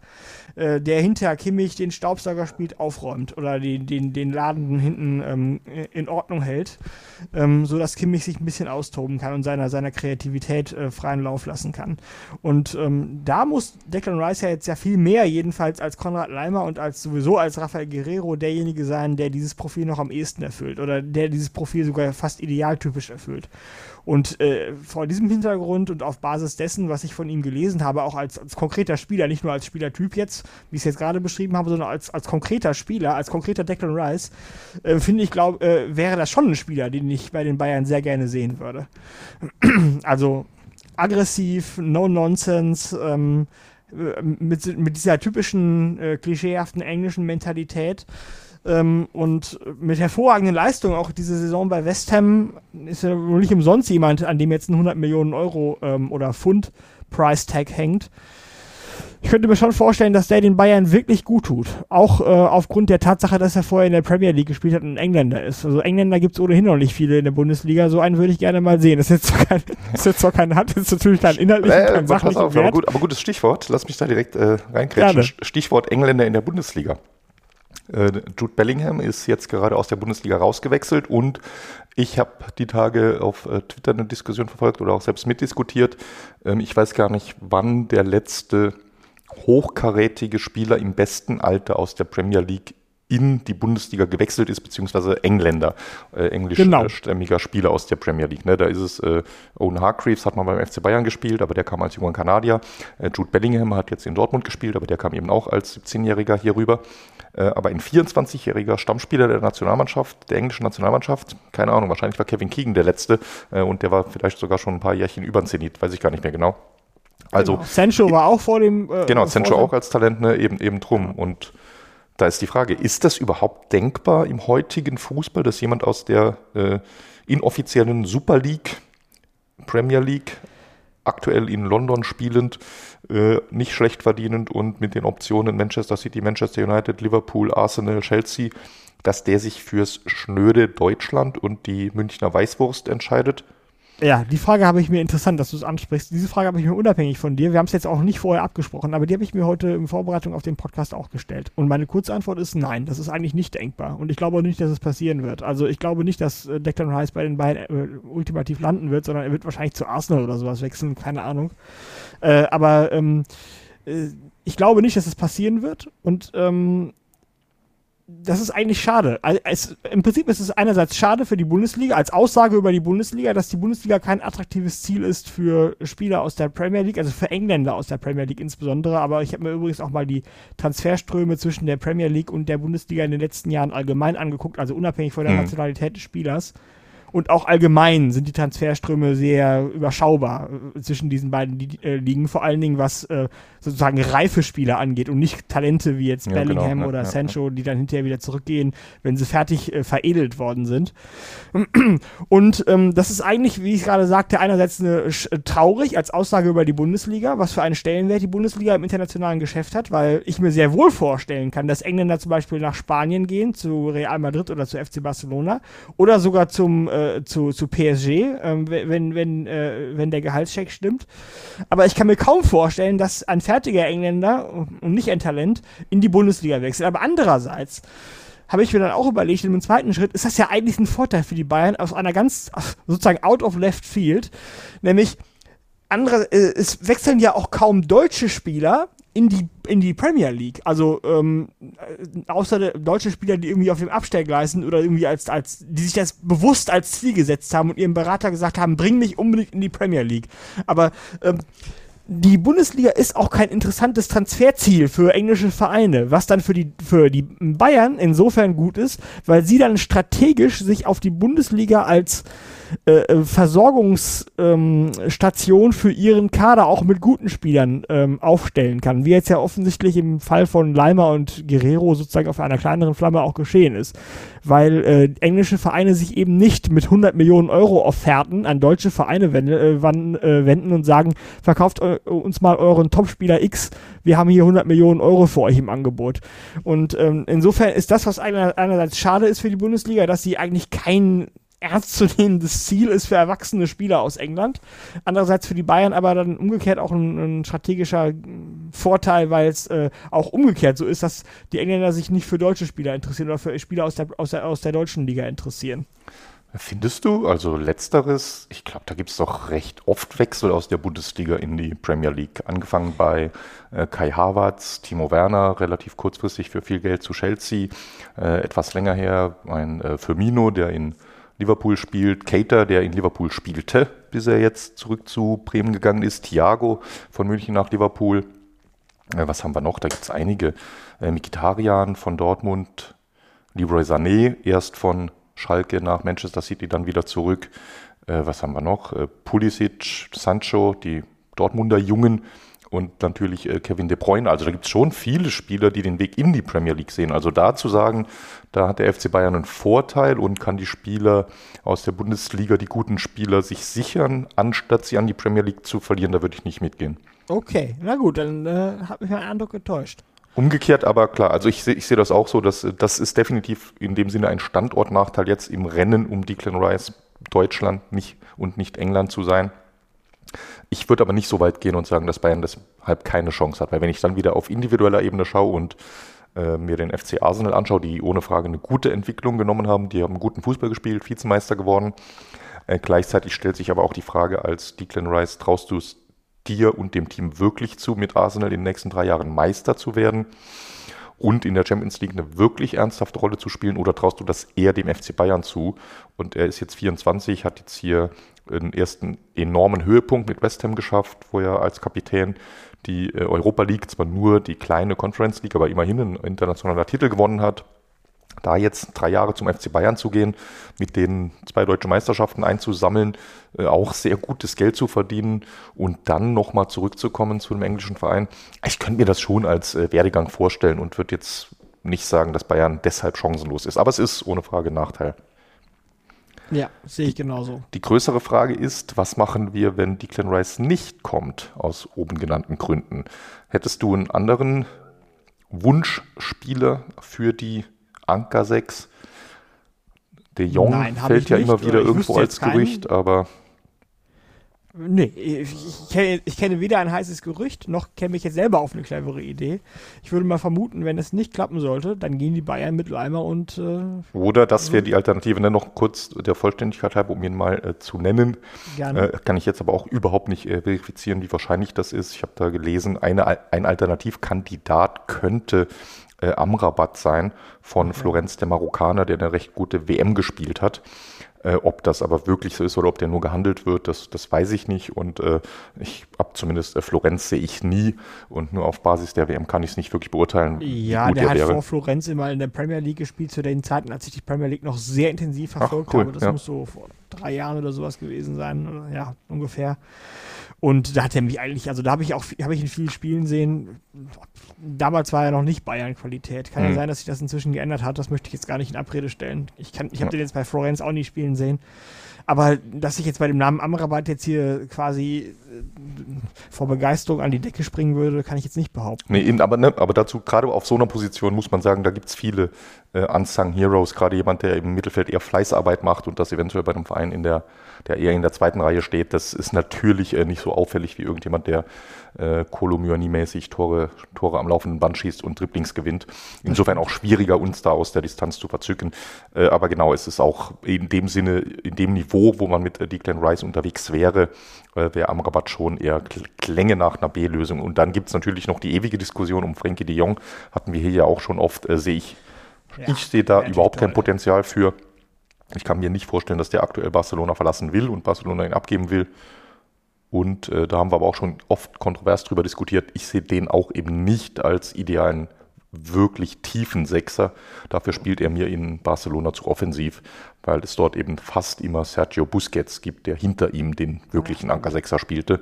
Stimmt. Und Deshalb für mich wäre das nicht die wirkliche Premium-Lösung, sondern eher ein, ein, weiterer Kimmich, de Jong. Und äh, insofern schauen wir. Das, ist, das macht halt diese Declan Rice-Personalie so besonders. Es ist halt wirklich, äh, der FC Bayern scheint schon sehr all-in zu sein, auch äh, notgedrungen, weil auch aus der Bundesliga, ich könnte jetzt aus dem Stegreif nicht sagen, wer mich da als tiefer Sechser, Anker Sechser so überzeugt, dass ich sage, yes, dann nehmt doch den. Äh, da ist wenig da, ne? Busquets ist zu alt. Und äh, ja, vielleicht Ferrati noch in Paris, aber ich glaube auch nicht, dass man den bekommt. Jorginho ist alt, Kanté ist nach Saudi-Arabien gewechselt. Also es ist, der Markt dafür ist nicht, nicht gerade üppig an äh, Weltklasse. Aber äh, Georg, du hast doch eingangs des Gesprächs sehr überzeugend, finde ich, erklärt und dargelegt, warum du Konrad Leimer den Switch auf die defensive Rolle im Mittelfeld zutraust. Du hast es unter anderem auch mit dem Beispiel oder am Beispiel äh, Marcel Sabitzer illustriert dass er es ja auch geschafft hat und du würdest es Leimer sogar noch stärker zutrauen, noch eher zutrauen. Und ich fand das eigentlich eine relativ überzeugende Darstellung von dir, der ich mich auch anschließen würde inhaltlich. Ich würde sagen, Leimer, so wie ich den wahrnehme, ich, die paar Mal, die ich in Spielen gesehen habe, ist das wirklich ein, der, der, ist, der ist nicht dumm und das ist ein engagierter Arbeiter und ich glaube, der, der ist äh, kognitiv in der Lage, sich auf neue Aufgaben einzulassen und der wird auch wahrscheinlich energetisch, also physisch sozusagen, in der Lage sein, diese Aufgabe ähm, des defensiven Sechsers äh, auszufüllen. Ähm, ich könnte mir schon vorstellen, dass er das einigermaßen hinbekommt. Ich glaube, vielleicht sollte man sich auch grundsätzlich davon lösen, diesen Spieler, äh, diese, diese, einen Spieler isoliert zu betrachten. Ich glaube, als Team, ich, wenn ich mir vorstelle, wie er als Team funktioniert, oder wie, wie der, der Mensch neben Kimmich als Team mit Kimmich zusammen funktioniert, dann ist Sabitzer beispielsweise jetzt vielleicht nicht der super äh, äh, individuell nicht der, der super defensive Sechser gewesen im letzten Herbst, aber zusammen mit Kimmich hat das einfach hervorragend funktioniert. Und äh, auch wenn Sabitzer damals individuell nicht die besten Leistungen vielleicht gebracht hat in deinen Augen, hat dann durch seinen Schaffen Kimmich äh, aber umso bessere Leistungen bringen können. Und ähm, wenn das mit, mit, mit Leimer auch so gut funktionieren sollte oder vielleicht sogar noch besser, dann sehe ich jetzt gar nicht so schwarz, auch wenn Declan Rice jetzt nicht nach, ähm, nach München wechseln wird. Ja, äh, freut mich doch, dass ich äh, das meinen Pitch für Konrad Leimer dich schon mal überzeugen konnte. Ja, schauen wir mal, was draus wird. Nee, ist, ist aber logischerweise ein valider Punkt, äh, aber gleichzeitig auch äh, bei aller Begeisterung, Begeisterung ist vielleicht auch zu viel, bei allem Potenzial, das ich da in Leimer sehe. Es ist natürlich, wenn du bewusst sagst, ich will hier jetzt eine große Lösung auf dieser Position, vergleichbar mit damals Javi Martinez, der als Rekordtransfer, damaliger Rekordtransfer zum FC Bayern kam und halt eben auch direkt diese wahnsinnige Auswirkung hatte aufs gesamte Spiel. Und wenn du ja sagst, sowas will ich wieder, einen solchen Effekt, jemand, der wirklich ins zentrale Mittelfeld kommt und dort auch mit breiter Brust steht, auch diese Akzeptanz hat, weil er selbst schon diese Erfahrung hat und das alles, das kann der Leimer natürlich nicht sein. In das Potenzial, das ich dort beschreibe für ihn, das ist ja ein Weg, den er selbst noch geben muss, müsste sich da rein zu kämpfen und im Laufe einer Saison sich da reinspielt, dann nach und nach Akzeptanz gewinnt und die Rolle ordentlich ausfüllt. Ne, das ist schon ein bisschen was anderes, aber klar, es ist zumindest äh, in dem Sinne dann wieder das, das unstrategische Vorgehen des FC Bayern hat hier zumindest schon mal, mal wieder was Positives bei sich und das ist ja das Schöne an diesem Verein, dass äh, viele Dinge dann doch irgendwo immer wieder günstig zusammenfallen und äh, mindestens mal eine gute Backup-Option oder Plan B. Und äh, umso entspannter kann man vielleicht in die weiteren Verhandlungen gehen. Sind wir uns einig. Gut, dann switchen wir ein bisschen von der Position. Ansonsten äh, hier war es jetzt natürlich doppelt interessant, weil gerade mit äh, Leimer und mutmaßlich Guerrero schon Fakten geschaffen wurden. Im Sturm ist die Situation noch deutlich offener, zumindest äh, nach meinem Wissensstand. Dort steht kein Transfer kurz vor Abschluss. Äh, Im Gegenteil, wenn ich heute darauf spekulieren müsste, wer der Sturm-Neuzugang beim FC Bayern wird, ich hätte überhaupt keine Ahnung. Äh, gehandelt werden, ich nenne mal zwei, drei Namen, äh, Viktor Osimen von SSC Napoli, natürlich auch super teuer, Randall Kolomyani von der Eintracht Frankfurt, ebenfalls äh, super teuer. Also beide werden mit bis zu 100 Millionen oder sogar mehr gehandelt. Osimen wahrscheinlich ein bisschen drüber, Myani wahrscheinlich ein bisschen drunter. Dann gab es zuletzt vereinzelte Kai Havertz Gerüchte, der kein ganz klassischer Stürmer ist, aber auch Stürmer spielen kann. Und äh, relativ lange hält sich schon das äh, Gerücht oder das Interesse am äh, Dusan Vlaovic von Juventus Turin. Wen habe ich vergessen, Alex? Und wenn ich keinen vergessen habe, wen würdest du dir wünschen, wenn du Interimssportdirektor bei FC Bayern wärst? Ja, du hast Erling Haaland vergessen. Nein, du, du, hast keinen vergessen. Ich glaube, das sind so die Namen, die momentan gehandelt werden. Ähm, und von den Namen, wenn das jetzt deine nächste Frage ist, ähm, wen ich da bevorzugen würde als Interimssportdirektor, dann würde ich wahrscheinlich auf Vlaovic äh, mich versteifen. Also Osimen, den brauche ich jetzt nicht unbedingt. Den habe ich äh, noch aus seiner Wolfsburger Zeit in Erinnerung. Das habe ich nicht so wahnsinnig überzeugt. Klar ist er jetzt wahrscheinlich bei Neapel dutzendmal besser geworden und so weiter. Aber den brauche ich jetzt trotzdem nicht unbedingt, schon gar nicht für über 100 Millionen Euro bei den Bayern. Ähm, ähm, Kolo Myani ja, frage ich dich gleich, kannst du mir gleich beantworten, ist das ein echter, ein richtiger Neuner oder ist das eher so ein spielender Neuner, so ein falscher Neuner, so, so Müller in, in äh, etwas torgefährlicher sozusagen äh, und etwas robuster? Und bei Vlaovic wüsste ich zumindest, dass das ein echter, ähm, dass das ein echter Mittelstürmer ist und äh, dann, deswegen würde ich allein schon aufgrund dieses Spielertyps, der Spielertypfrage, unabhängig mal von, dem, von der konkreten Person an sich oder Person selbst, würde ich dann wahrscheinlich Vlaovic wählen. Zumal der auch, ich kann mich noch gut daran erinnern, als der damals äh, wechselte zu Juve, da ging in verschiedenen englischen äh, Fußball-Podcasts, die ich höre von der BBC und von, von ähm, äh, na, ähm, jetzt weiß ich, Total, Totally Football Show heißt es, glaube ich, jetzt ne, habe ich einen totalen Blackout, ich habe den Namen jetzt gerade nicht parat. Aber äh, da, die, die Leute, die waren außer sich vor Freude, die haben gedacht, ist das, ist das der neue Superstürmer der italienischen Liga? Also die waren total hin und weg von dem Mann. Das hat mich also nachhaltig beeindruckt, hat mich bis heute nicht verlassen, äh, dieser Eindruck. Und ähm, die können nicht alle komplett falsch gelegen haben, weil die auch sonst nicht so häufig falsch liegen mit ihren Meinungen und auch immer vernünftig argumentieren können. Und ich seitdem ist Vlaovic bei mir irgendwie abgespeichert als ein super Spieler und den würde ich, gebe ich zu, schon ganz gerne im Trikot der Bayern sehen. Ja, ja, das stimmt. Ich erinnere mich auch noch an den Wechsel. Er hat ja auch äh, in Florenz äh, gespielt vorher. Florenz hatten wir ja vorhin schon mal erwähnt. Richtig. Und, und äh, genau, hatte dort äh, auch durchaus beeindruckende Zahlen und beeindruckend gespielt. Auch damals galt, ich habe äh, wenig Florenz gesehen, aber bei Stürmern ist es dann so anders als bei Mittelfeldspielern. Da sieht man eben doch mal einen Highlight-Clip und äh, eben als sehr junger Spieler hat er dort sehr viele Tore geschossen. Sehr klassischer Neuner, das, du sagst es richtig. Ähm, auch für einen jungen Spieler durchaus schon äh, körperlich stark.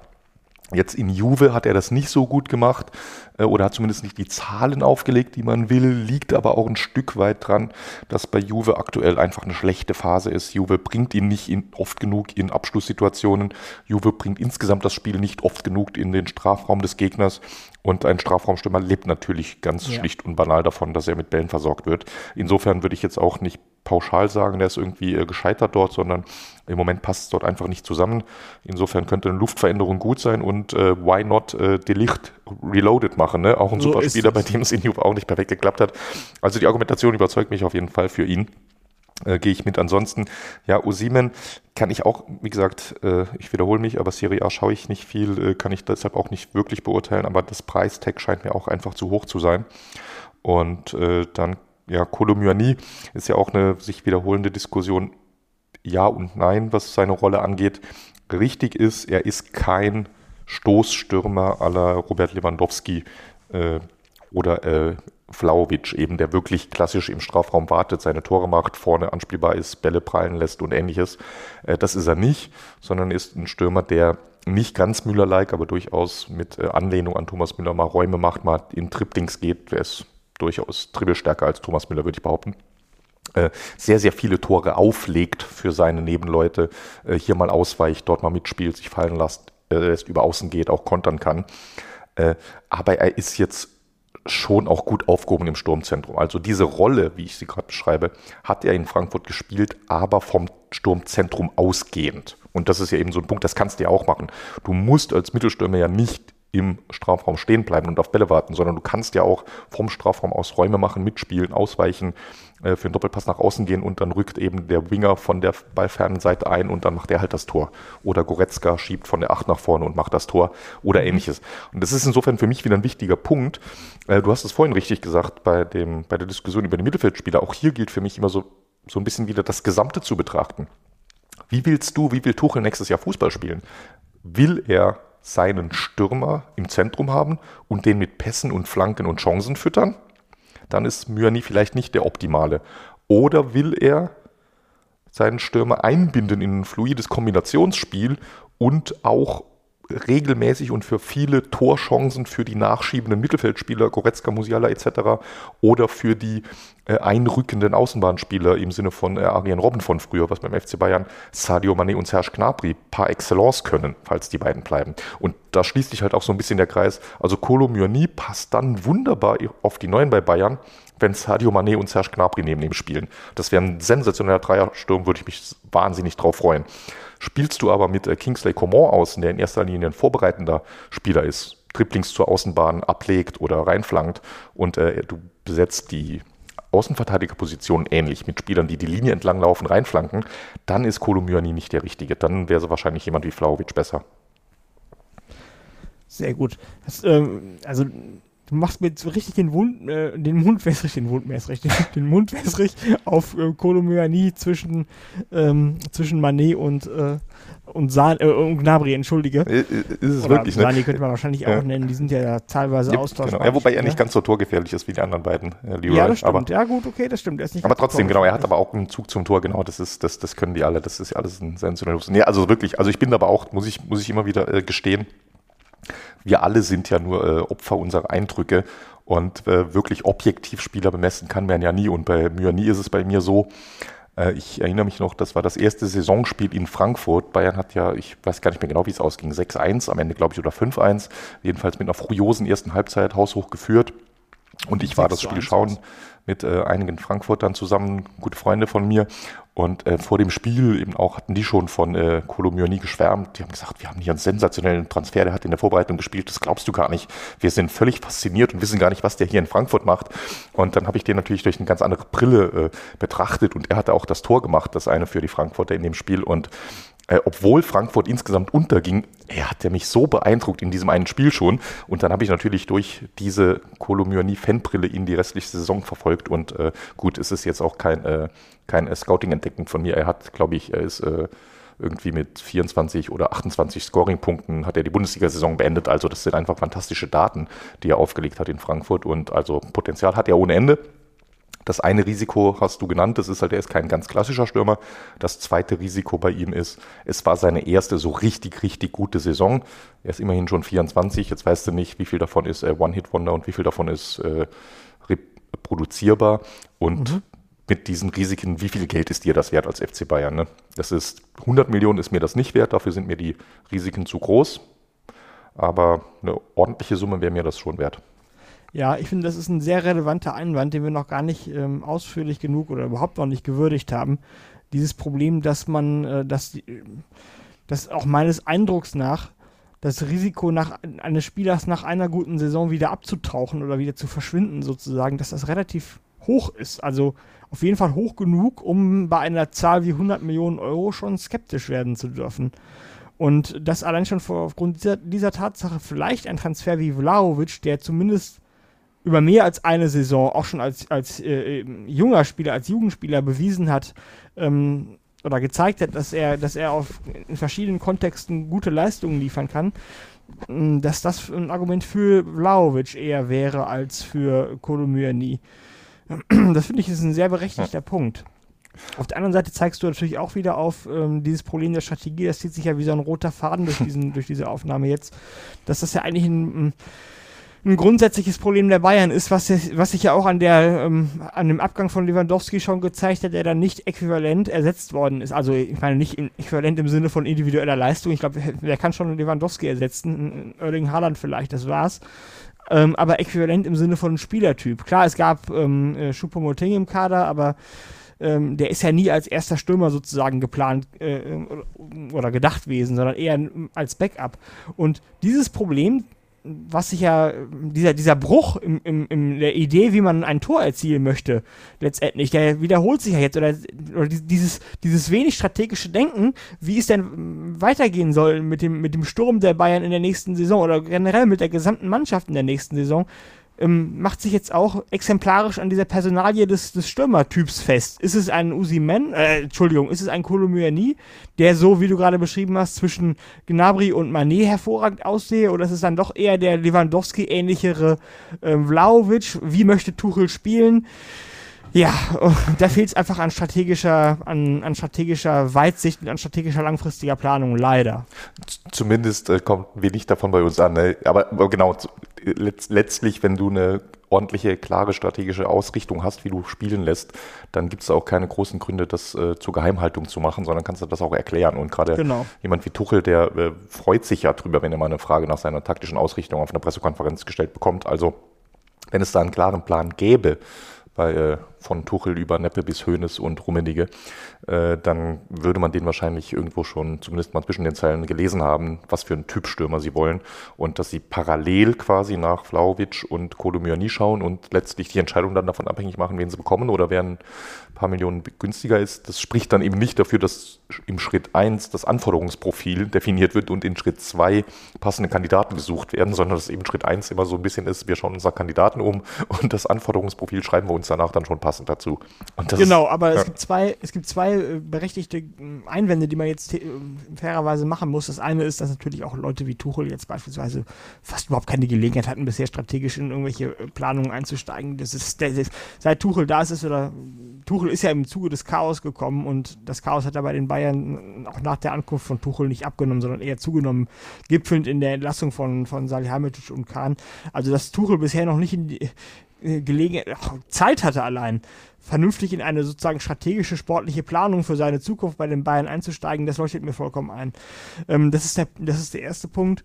Ähm, und der, ähm, der zweite Punkt ist, ähm, dass man auch mal überlegen muss, was ist eigentlich der Engpass? Ist das überhaupt realistisch, dass man als Verein mit den Ansprüchen von FC Bayern, Manchester City, äh, Real Madrid, PSG, dass man sich hinsetzen kann und quasi auf dem Papier eine sportliche, eine Spielphilosophie, eine sportliche Strategie entwerfen kann, die ideale Spielerprofile, die der Kader ähm, optimalerweise hergeben muss, definiert und dass man dann nach diesem sportlichen Profil den Kader zusammenstellt und einkauft? Oder ist der Engpass nicht vielleicht eher die Verfügbarkeit von, von, von Spielern auf hoch genuger Qualität, äh, auf, auf ausreichend hoher Qualität, so dass man hinterher gezwungen ist, erst den Spieler zu suchen und sich dann zu überlegen, wie man sich sportlich auf den Spieler einstellt?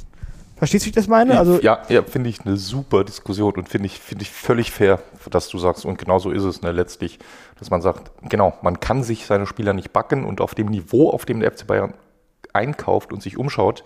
Schon da, gar nicht.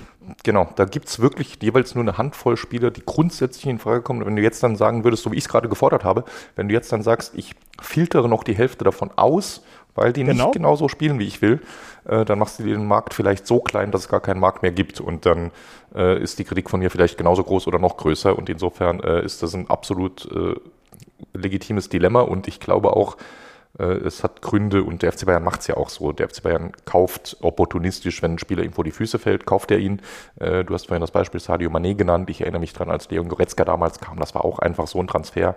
Äh, der kam ablösefrei, an dem hat es drei Jahre Interesse. Die hatten überhaupt keinen Plan für den. Und der hat sich dann danach seinen Platz erkämpft und hat den fünf Jahre nicht hergegeben. Und äh, ein Joshua Kimmich war ja auch jetzt kein in dem Sinne strategischer Transfer. Der hat vorher zweite Liga gespielt. Ne? Der kam und hat ist ja, also der war als Talent zwar schon gut, aber dass er so explodiert, das weißt du vorher auch nicht. Und das ist ja auch ein Punkt, der da für spricht, was du gerade gesagt hast. Du hast ja eh generell ganz viele Unbekannte im Fußball. Äh, wie entwickeln sich Spieler? Äh, wer verletzt sich? Wo äh, kommt irgendwo ein Shootingstar aus der eigenen Jugend noch hervor und du musst dein Spiel eh ein Stück weit umstellen. In wahrscheinlich keiner Kaderstrategie, egal von wem und egal wie gut man sie gemacht hätte, wäre Jamal Musiala in der Form aufgetaucht, wie es die letzten zwei Jahre gezeigt hätte. Das hätte es ja nicht einplanen können, noch mal ein Jahr vorher. Insofern, genau. das, spricht, das spricht dafür, dass du, was du richtigerweise sagst, dass man das, was wir hier gerne machen, sich so irgendwie äh, ja, am Reißboard äh, was, äh, was aufmalt, dass das so einfach dann doch nicht ist. Genau. Es gibt im strategischen Management so ein Maturitätsmodell, also ein Maturity Model, wie es im Englischen heißt, ähm, das darstellt, wie erwachsen oder wie reif das strategische Management eines Unternehmens ist. Das ist so ideal, etwas idealtypisch und auf der, auf der vorletzten Stufe ist wenn man klar seine Strategie, also wenn man ein strategisches Ziel definiert, wenn man das klar äh, festgehalten hat, kodifiziert hat und wenn das gesamte unternehmerische Handeln ähm, sinnvoll auf die Erreichung dieses äh, strategischen Ziels sozusagen strategisch ausgerichtet ist. Das ist so die vorletzte Stufe. Aber die letzte Stufe, das ist die, wenn man so ähm, flexibel ist in seiner und so, so äh, anpassungsfähig in seiner Unternehmung, dass man auf verschiedene strategische Anforderungen, die von außen an das Unternehmen herangetragen werden, sozusagen flexibel reagieren kann, ohne dass man, dass man ähm, als Unternehmen nicht mehr in der Lage ist, vernünftig zu funktionieren, sozusagen auch geschäfts äh, im, im Markt erfolgreich zu sein. Und ich glaube, diese höchste Stufe ist wahrscheinlich, im, wenn man das mal adaptiert auf den Fußballverein, ist das wahrscheinlich wirklich für auf dem Niveau des FC Bayern wirklich ein Problem, dass man da ist diese also diese diese Idee, dass man eine dass man ein strategisches Ziel, eine Spielphilosophie definiert und dann das gesamte Handeln des Vereins von der von der Jugend von der Jugendausbildung, Nachwuchsfußball bis hin zur Akquirierung, Akquisition von Spielern am Markt auf dieses auf diese Spielphilosophie hin sozusagen zuschneidert, ist nun die vorletzte Stufe. Wahrscheinlich wäre es noch besser, wenn man es so macht, dass man eben nach Verfügbarkeiten von Spielern sich orientiert und dann aber in der Lage ist, eben äh, äh, diese, diese Spieler ähm, dann auch in die Mannschaft oder in diese Spielphilosophie des Vereins einzupassen oder die Spielphilosophie nach diesen Spielern auszurichten. Genauso wie wir es jetzt gerade beschrieben haben. Ja, also ich, so weit würde ich vielleicht nicht gehen und sagen, dass das der letzte Schritt der bessere ist, aber zumindest finde ich es ein sehr, sehr, sehr sehr coole äh, Entdeckung quasi jetzt im Gespräch von uns, dass dieses, dieses idealtypische Modell von dem frühen Ajax und später Barcelona und jetzt Manchester City, wirklich alles einheitlich nach einer Philosophie von den Profis über die Jugend, über Transfers und alles, was dazu gehört, auszurichten, dass das zumindest auch substanzielle Nachteile hat, wenn man sportlich auf dem Niveau des FC Bayern ist, äh, finde ich durchaus interessant. Und wenn der Markt begrenzt ist. Genau, auf dem, genau. das meine ich, auf dem Niveau des FC Bayern ist der begrenzt. Wenn du als Zweitligist ist das wahrscheinlich sogar einfach einfacher, so eine stringente Philosophie Richtig, zu verfolgen. Absolut. Aber, aber, in der absoluten Weltspitze ist es eben, ist es eben äh, schwierig. Jetzt hattest du vorhin so wunderschön äh, das Stichwort flexibel genannt. Das wollte ich zur Überleitung nutzen. Wir kommen zu, unserem, zu unserem letzten Thema. Äh, flexibel hat sich nämlich auch durchaus die PGA gezeigt dieser Woche, Alex. Wir sprechen über Golf. Jetzt bin ich aber mal gespannt, Georg, worauf du hinaus möchtest. ja, es gibt ja, wir haben ja Redaktionskonferenzen vorher. Ihr, ihr ahnt es, äh, liebe Hörer, liebe Hörerinnen, wir haben uns äh, dieses Thema schon äh, in die Agenda geschrieben. Und wir reden nicht über unsere Handicaps, äh, die sind nämlich äh, relativ hoch und wahrscheinlich nicht erwähnenswert. Und äh, was wir an sonstigen Golferlatein zu berichten hätten, gehört vielleicht auch in andere Podcast-Formen. Aber es gab eine Entwicklung auf dem Golfsport, eine strukturelle Entwicklung dieser Woche und äh, es gab auch Entwicklungen in der Super League im Fußball diese Woche und was die beiden miteinander zu tun haben, das wollen wir jetzt ein bisschen aufarbeiten. Ich berichte zuerst mal ganz kurz und knapp, was äh, chronologisch passiert ist. Zunächst im Fußball, um den geht es ja in letzter Instanz in diesem Podcast. Und zwar hat Juventus Turin den Ausstieg aus der Super League verkündet. Die Super League, ältere erinnern sich, war eine Idee von Juventus, von Real Madrid, von äh, Barca und äh, insbesondere weiteren italienischen Ma Mannschaften, die da so eine Art äh, private Konkurrenzveranstaltung zur Champions League gründen wollten. Äh, alle Details waren, glaube ich, noch nie wirklich durchdacht. Das war vielleicht einer der Gründe, warum sie gescheitert ist ähm, und auch, dass einige andere Große nie mitmachen wollten. Es gab viel Gegenwind von der UEFA.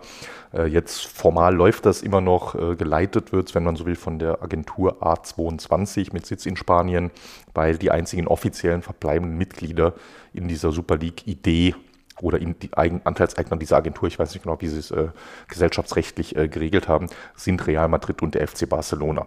Man könnte also sagen, die Super League, zumindest in der bisherigen Form, ist wahrscheinlich gescheitert. So, Schwenk zum Golf. Dort ist Folgendes passiert. Äh, wer sich nicht auskennt im Golf, also den Sport an sich, äh, kennt ihr bestimmt alle. Das setze ich mal voraus. Grundsätzlich natürlich äh, Sport von Einzelspielern, die Turniere spielen. Jede Woche oder alle paar Wochen sind äh, große, relevante Turniere.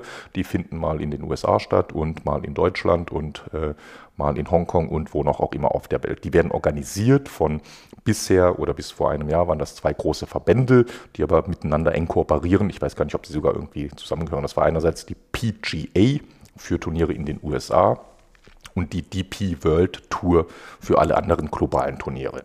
So, die haben gespielt, alle Spieler konnten auf allen Turnieren spielen. Du warst nicht irgendwie exklusiv an einen der beiden Verbände äh, gebunden, sondern die Verbände haben einfach die äh, Turniere jeweils auf äh, allen Kontinenten mit koordiniert, so wie eine ATP das im Tennis macht. Und äh, äh, genau, man kann sich äh, reindenken. Vor einem Jahr hat dann Saudi-Arabien eine eigene Tour ins Leben gerufen. Die sogenannte LIV-Tour, L-I-V oder auch römisch 54.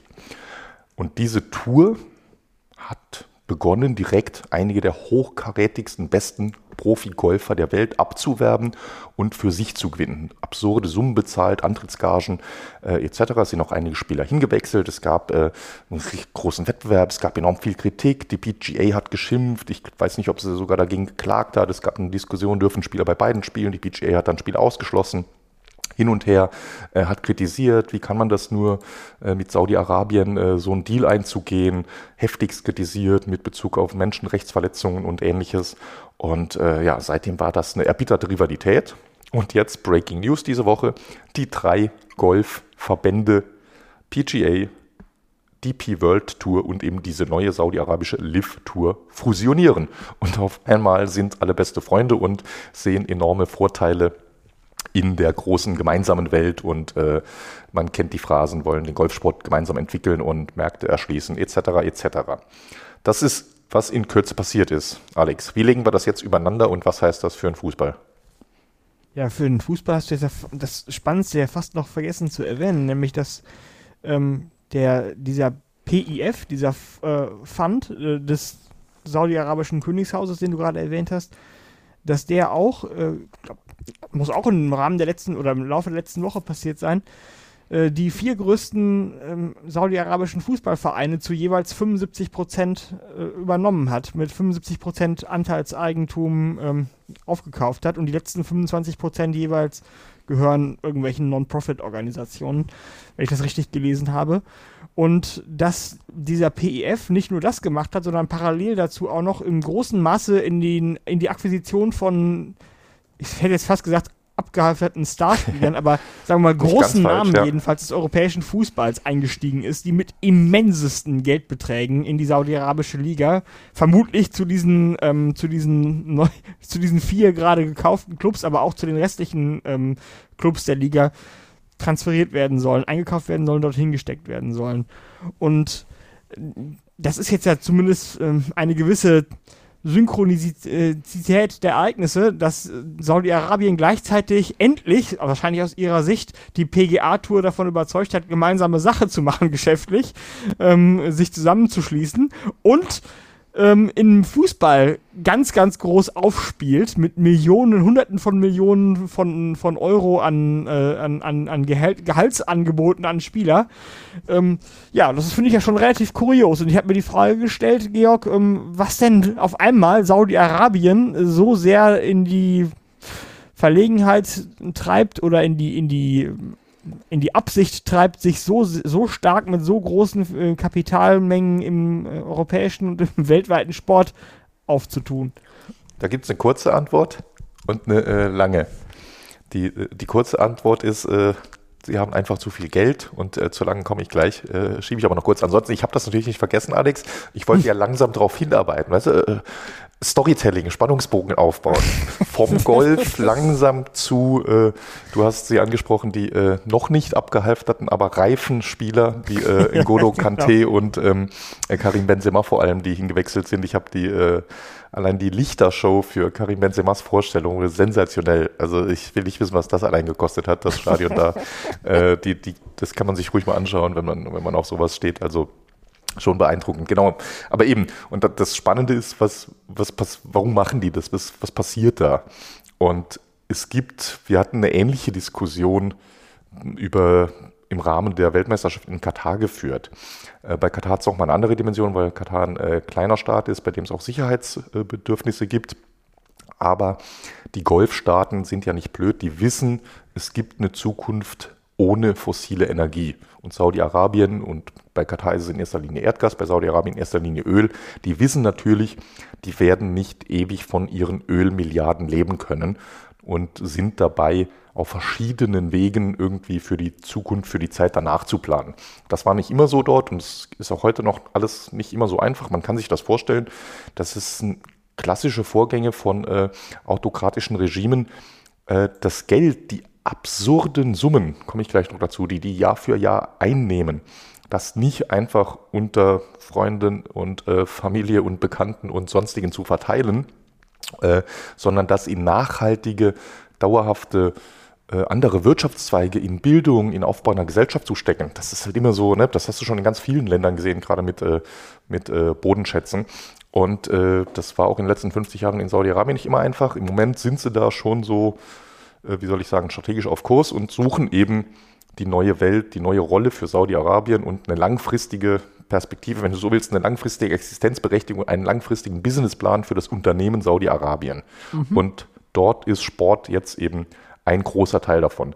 Denn noch bevor jetzt hier die äh, Investitionen in Fußball und äh, Golf passiert sind, äh, in der Formel 1 sind sie auch schon äh, mit viel Geld beteiligt und wahrscheinlich noch drei, vier andere Sportarten, wo ich es jetzt vergessen habe.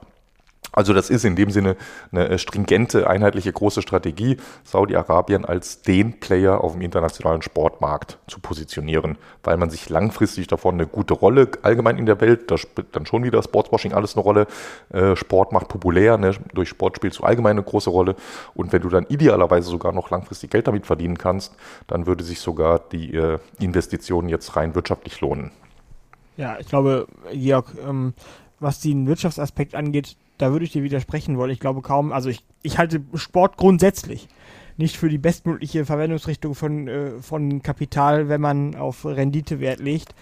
Ähm, dafür ist da nicht genug Geld äh, drin und ich finde diesen anderen Aspekt viel relevanter, dass ich, äh, also den Aspekt des Sportwashings oder des, der Tatsache, dass sich Saudi-Arabien damit sozusagen auf die, auf die Landkarte der, der sportbegeisterten Menschen, von denen es ja hunderte von Millionen, Abermillionen, wahrscheinlich sogar Milliarden auf der ganzen Welt gibt, katapultieren möchte und sich damit einen guten Namen machen möchte bei vielen Menschen, die vielleicht äh, Saudi-Arabien völlig vorbehaltlos und unbefangen gegenübertreten, vielleicht vielleicht von, diesem, von dieser Sache um Khashoggi beispielsweise oder andere Menschenrechtsverletzungen, die in dem Land tagtäglich passieren, die Hinrichtungen und so weiter, der Krieg im, im Jemen, äh, die davon entweder noch nie gehört haben oder denen das einfach nicht wichtig ist, ähm, dass, dass sie bei diesen Leuten dann positiv im Gehirn abgespeichert werden. Ach ja, Saudi-Arabien, das sind doch die, die mir mein Golfturnier oder die sponsern noch dieses Golfturnier, was ich so gerne gucke. Ach ja, Saudi-Arabien, da spielt ja Karim Benzema, ähm, den ich so toll finde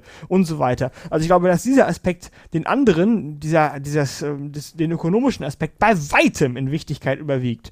Und ähm, so könnte ich mir auch erklären, dass Saudi-Arabien jetzt so ähnlich nach dem Modell Katar, bei denen das ja aus anderen Gründen genauso wichtig ist, mindestens, ähm, auch in den Sport einsteigt. Also das finde ich eine sehr plausible Überlegung, die du da angestellt hast. Ja, also ich, ich würde nicht widersprechen, dass das mutmaßlich, ich bin jetzt auch kein äh, Saudi-Experte, obwohl ich, ich habe früher ein bisschen in im Öl- und Gasmarkt gearbeitet, also ist nicht ganz nicht unbekannt für mich, aber ich habe jetzt nie äh, in Saudi-Arabien gearbeitet oder sowas. Aber ähm, also ich würde dir zustimmen, dass es plausibel ist, dass diese äh, nicht monetären Aspekte irgendwo im Vordergrund stehen. Dass man aber im Sport kein Geld verdienen kann, dem würde ich äh, vehement widersprechen. Wenn du, wenn wir mal im Fußball im engeren bleiben, schau dir mal die Glazers an, die sich mit Manchester United dumm und dämlich verdienen. Schau dir die Fenway Sports Group an, die sich mit Liverpool dumm und dämlich verdient. Schau dir einen Bernie Ecclestone an, der sich mit ähm, Ja, was skaliert das denn auf nationaler Ebene, Georg? Ist das denn als Land? Also als Land sich in Öl äh, zu investieren. Das leuchtet mir ein. Ja. Norwegen ist unheimlich reich, auch wegen, wegen ähm, fossiler Ressourcen. Ja, klar. Saudi-Arabien auch. Aber skaliert denn Sport auf Landesebene? Ja, für Einzelne, klar. Das, das muss ja nicht auf Landesebene skalieren. Wenn du als Saudi-Arabien für 2 Milliarden Manchester United gekauft hättest und eine 10 Milliarden äh, Ausschüttung über 10 Jahre dir rausgezogen hättest, äh, das ist ja erstmal nur die, das ist ja letztlich egal, ob das Privatpersonen wie die Glazers sind, die sich einen Club kaufen, genau. oder ob das die Saudis sind, die über einen saudischen Staatsfonds sich genau. Newcastle kaufen. Also das, das ist ja logischerweise genug, eine Rendite. Genug liegen auf der ganzen Welt, in denen sich Saudi-Arabien einkaufen kann, damit sich das wirklich lohnt. Also als Investment, als auf einer Landesebene meine ich. Ja, aber, aber was meinst du auf einer Landesebene? Wenn also es gibt auch auf dieser, auf dieser Erde wohl kaum ausreichend viele ähm, rentable Sportinvestments, dass sich ein Land wie Saudi-Arabien als Land ähm, sozusagen damit seine wirtschaftliche Zukunft sichern kann. Also die werden doch die wirtschaftliche Zukunft nicht auf, auf, dem, auf dem Rücken des Sports aufbauen, so ja. wie sie es jetzt auf dem Rücken des Öls aufbauen. Naja, vielleicht nicht ausschließlich, aber rechne doch mal zusammen, lass uns mal eine Milchmädchenrechnung machen. Wie viel auf der Welt mit Sport an Geld verdient wird pro Jahr. Und äh, Sternchen, das wird ja nicht weniger werden die nächsten Jahre. Äh, mutmaßlich die, die äh, Welt an sich, trotz aller, trotz vieler Probleme, die es gibt, äh, wächst, Wirtschaftskraft wächst, das, die Weltbevölkerung wächst und vor allem wächst der Anteil derer, die ein verfügbares Einkommen haben und die irgendwo eine globale Mittelschicht sind. Äh, gerade in Asien gibt es da zudem viel mehr Geld und viel mehr Leute und damit viel mehr Geld, das in Sport und andere Freizeitaktivitäten fließt alleine die Bundesliga, Fußball, deutsche Fußball-Bundesliga, also eine relativ kleine Liga auf dem globalen Sportmarkt, macht jährlich einen Umsatz von äh, 4 bis 5 Milliarden Euro. Und zwar im engeren Sinne die Bundesliga, jetzt ohne das Geld, das Sky und The Zone und äh, der Kicker verdienen. Die Bundesliga 4 Milliarden. Jetzt schauen wir uns mal die fünf großen Ligen in Europa an. Rechnen wir 5 mal 4, dann wären wir schon bei 20 Milliarden in Europa und wir wissen, Premier League ist der Umsatz höher, kommen noch viele kleine Ligen dazu, sind wir bei 30 Milliarden im Fußball in Europa. Schauen wir uns die vier großen amerikanischen Ligen an, Football, Basketball, Eishockey, Baseball, sind wir bei 100 Milliarden im Jahr. Schauen wir uns Golf dazu an, Eishockey dazu an, äh, äh Formel 1 dazu an, äh, Pferdesport, äh, was es noch so alles gibt. Also ich behaupte im engeren Sinne, jetzt mal ganz grob gerechnet, hab, ich bin mir nicht sicher mit den Zahlen, ich habe es vorher nicht äh, vorbereitet, aber äh, ganz falsch glaube ich bin ich auch nicht, glaube ich, ist der Sportmarkt Stand heute 200 Milliarden Euro groß im weiteren Sinne mit allen am Medien drumherum und äh, wie auch immer du es berechnest mit äh, Second-Order-Effekts, ist er wahrscheinlich doppelt so groß. Also das ist schon ein ordentlicher Markt und davon einen substanziellen Anteil zu haben, könnte strategisch auch für Saudi-Arabien interessant sein. Okay. Gut.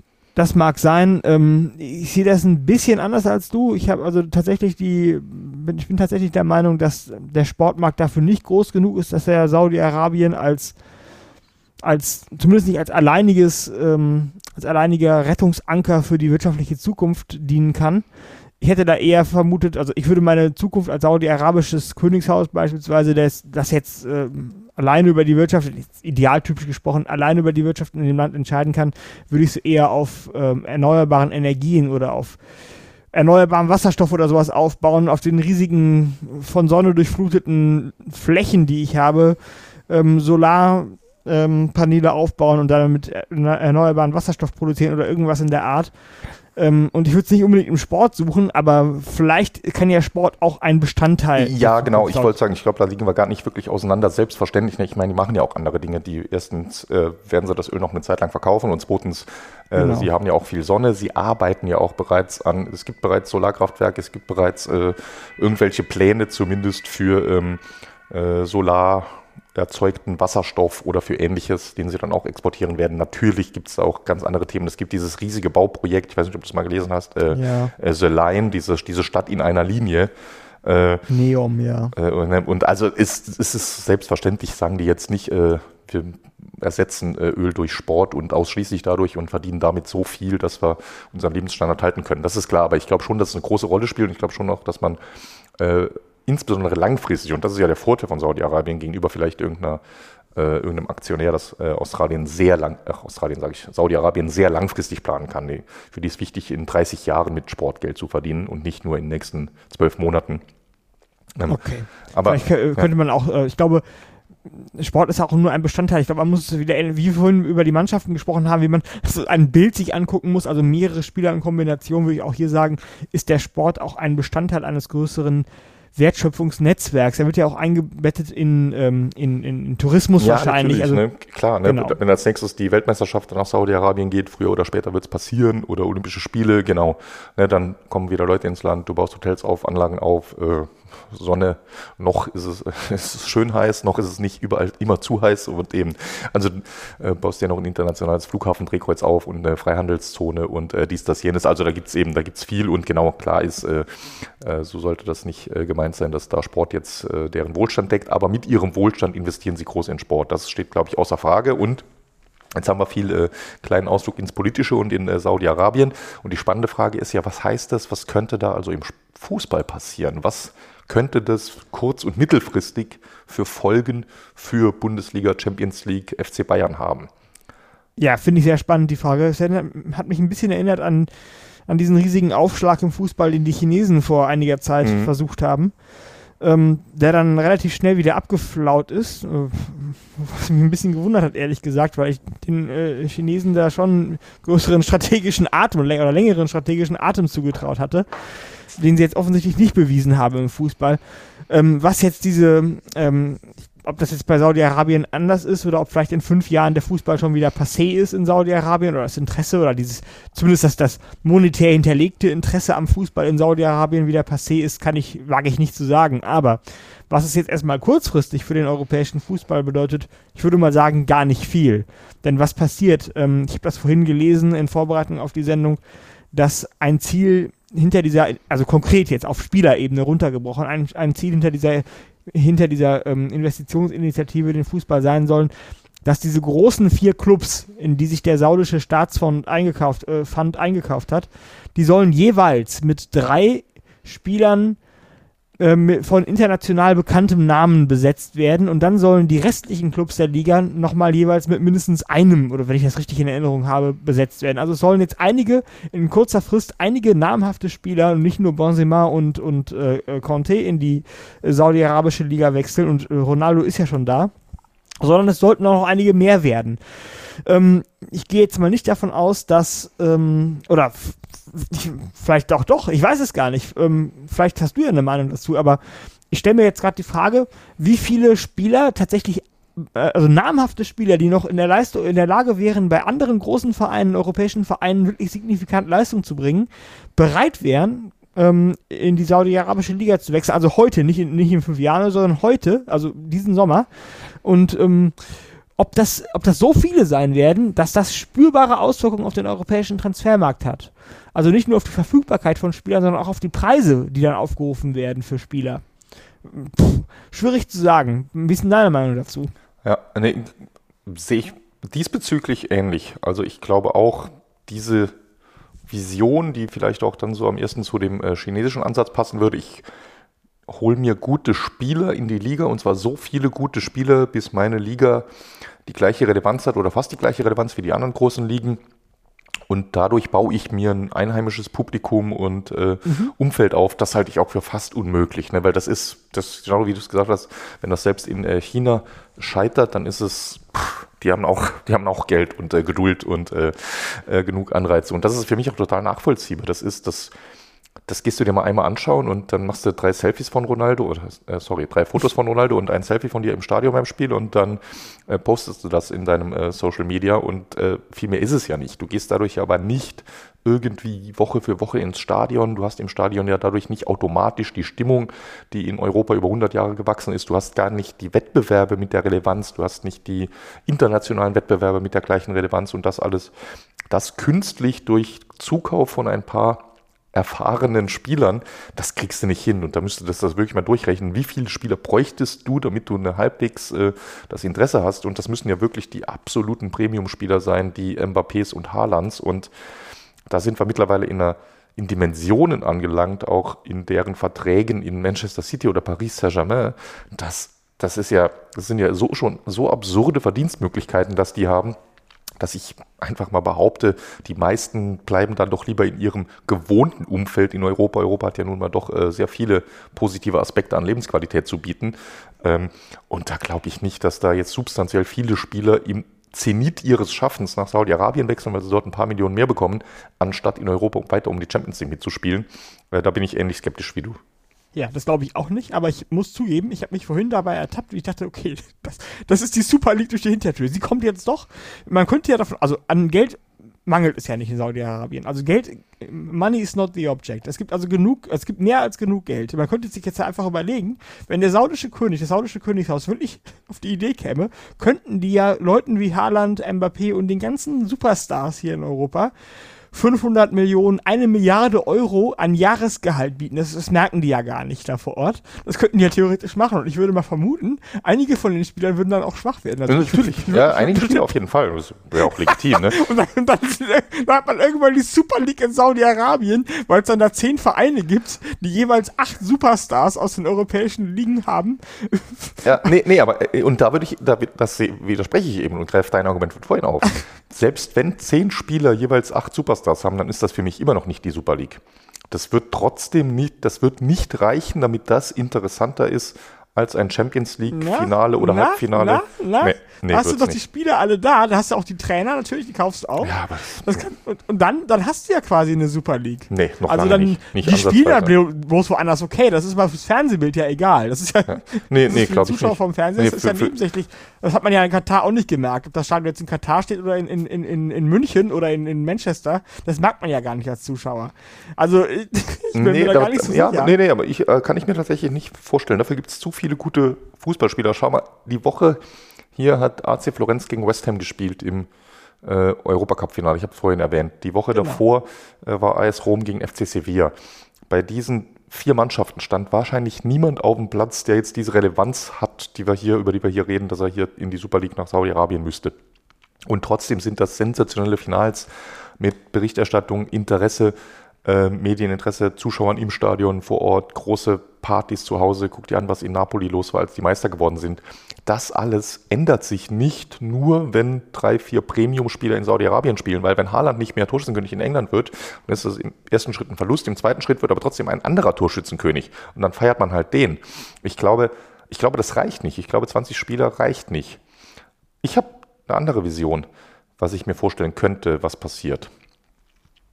Und zwar, sie kaufen keine Spieler, sondern sie machen es ähnlich, wie sie es im Golf gemacht haben, mit diesen Antrittsgagen, um Spieler zu kaufen. Sie machen das mit Clubs.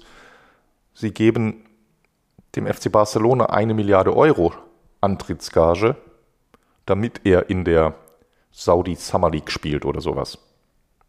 Zusätzlich zur bestehenden Liga, weißt du? Wow, spannend, ja. Über sowas könnte ich eher nachdenken, weil das wäre quasi, deshalb hatte ich dieses Golfbeispiel einleitend, weil da, ja, das ist ja ein ja. fulminanter Erfolg im Golf. Du gehst rein in den Markt, kaufst dir ein paar Spieler und ein Jahr später zwingst du quasi den bisherigen Platzhirschen mit dir zu kooperieren, in dem Fall sogar fusionieren. Jetzt stell dir vor, sie sagen, okay, das hat geklappt, diese Kopie wenden wir wieder an. Option 1 wäre, wie du sie gerade beschrieben hast, wie sie die Chinesen vorher versucht haben, wie sie die Amerikaner schon vor 30 Jahren mit Beckenbauer versucht hatten. Ich kaufe mir ein paar Stars und werte meine Liga auf. Das hat aber bisher alle Versuche haben gezeigt, das hat nicht geklappt. Also versuche ich jetzt was anderes. Ich akzeptiere, dass ich eben nicht die Super League bei mir vor Ort in Saudi-Arabien aufbauen kann. Das hätten sie auch nicht mit der Golf League gemacht. Die hätten da ja nicht nur in Saudi-Arabien gespielt, sondern auch an verschiedenen Standorten. Und die Formel 1, an der sie Anteile haben, fährt ja auch nicht nur in Saudi-Arabien, da ist ein Spielort, aber die fährt ja auch sonst wo. Also kopiere ich das nicht eins zu eins, indem ich Spieler kaufe vom Golf, sondern ich kopiere die Überlegung und kaufe die Vereine, die dort eben die Zugpferde sind. Also gebe ich Barcelona und Manchester United und irgendeinen aus der Bundesliga finde ich auch, Bayern oder Dortmund, irgendeiner wird schon weich werden. Und äh, PSG, wenn die es nicht wollen aus politischen Gründen, dann nehme ich dort halt Marseille und dann noch Ajax und dann noch ein Engländer und dann noch Atletico Madrid. ich schnapp mir zehn Vereine, bekommen alle eine Milliarde Eintrittsgage oder machen wir acht Vereine, passt es fußballerisch besser und lass die im ersten Jahr ein Vorbereitungsturnier in Saudi-Arabien spielen. Da hast du nicht mal Konkurrenz mit UEFA, FIFA, weil Freundschaftsturniere darfst du spielen, ob du die Audi Cups nennst oder sonst wie. Machst das in Jahr 1 und machst vielleicht noch keine eine Milliarde Antrittsgage, sondern nur 100 Millionen. Fliegen die alle im Sommer hin, machen ihr Trainingslager dort und machen ihr Spielchen dort und spielen dann dort ein äh, Fun-Turnier und das begleitest du medial. Vielleicht machst du noch irgendwas Innovatives, was sie mit Lift Golf ja auch gemacht haben, minimal die, die Regeln und Modus verändert. Könntest du dann hier machen, ich führe mal eine Netto-Spielzeit ein oder ich führe Auszeiten ein oder irgendwas anderes, ob das sinnvolle Dinge sind oder nicht, aber ne, du kannst ja irgendwas, du nimmst Challenges beim Videobeweis, was viele Leute fordern, die mit dem Videobeweis mhm. nicht so happy sind, Trainer darf eine Flagge werfen, äh, du wechselst öfter oder seltener oder was ganz anderes Kreatives. Machst solche Dinge, machst das irgendwie vermarktbar, schöne Snippets, Social Media Kampagne und im zweiten Jahr lädst du noch acht weitere Termin-Teams äh, ein und im dritten Jahr machst du aus dem Turnier, das nur ein Sommerturnier war, gehst du in die gehst du in die Breite des Kalenders und machst da unterjährig ein paar Termine und ein paar Spielpläne und auf einmal hast du die, so eine Relevanz und so viel Geld reingesteckt und das ist für die Vereine so wichtig, weil sie mehr Geld damit verdienen wie in der Champions League, dass die Champions League mit der Saudi Super League fusionieren muss. Und dann bist du nicht, dann hast du nicht eine Super League in Saudi-Arabien künstlich gebaut, sondern hast du irgendwie was Neues, was es jetzt noch nicht gibt, was dann irgendwie so eine Synthese ist aus aktueller Champions League und der Saudi Super League. Das ist meine. Gedanke das ist mein ja. Gedanke, den ich hier äh, hatte, als ich Golf auf Fußball übertragen wollte. So würde ich es machen. Wenn ich morgen Consultant für die Saudis bin, würde ich Ihnen das Modell vorschlagen. Super spannender Gedanke. Ähm, ich könnte mir sogar vorstellen, dass das funktioniert. Andererseits widerspricht ja zumindest die Tatsache, dass sie jetzt in wirklich hunderte Millionen Euro in Spieler investieren, vordergründig erstmal daran, äh, der, also widerspricht der Überlegung, dass sie sich diese strategischen Gedanken, so wie du sie gerade formuliert hast, selbst gemacht haben, sondern sie versuchen ja momentan zumindest vordergründig doch auf Spieler zu gehen. Ansonsten gäbe es ja keinen Grund, warum sie sich jetzt Conte ja, ja, die. Nee, hast du recht. So. Ähm, vielleicht kommt ja diese, diese Einsicht irgendwann noch. Vielleicht müssen sie ja selber den Weg gehen, den China auch gegangen ist und, und die Amis vor, vor 30 oder 40 Jahren auch schon und andere liegen auch schon ähm, dass es so nicht funktionieren wird. Vielleicht kommt ja diese Einsicht erst, vielleicht muss man diese Einsicht erstmal selber machen, bevor man sie wirklich glaubt. Und vielleicht kommt ja dann ja im zweiten Schritt diese, äh, dieses, dieses Golfmodell übersetzt auf den Fußball, was du gerade skizziert hast, was ich super spannend finde. Vielleicht, vielleicht haben sie auch selbst bis vor zwei Tagen nicht damit gerechnet, dass es im Golf klappt, ne?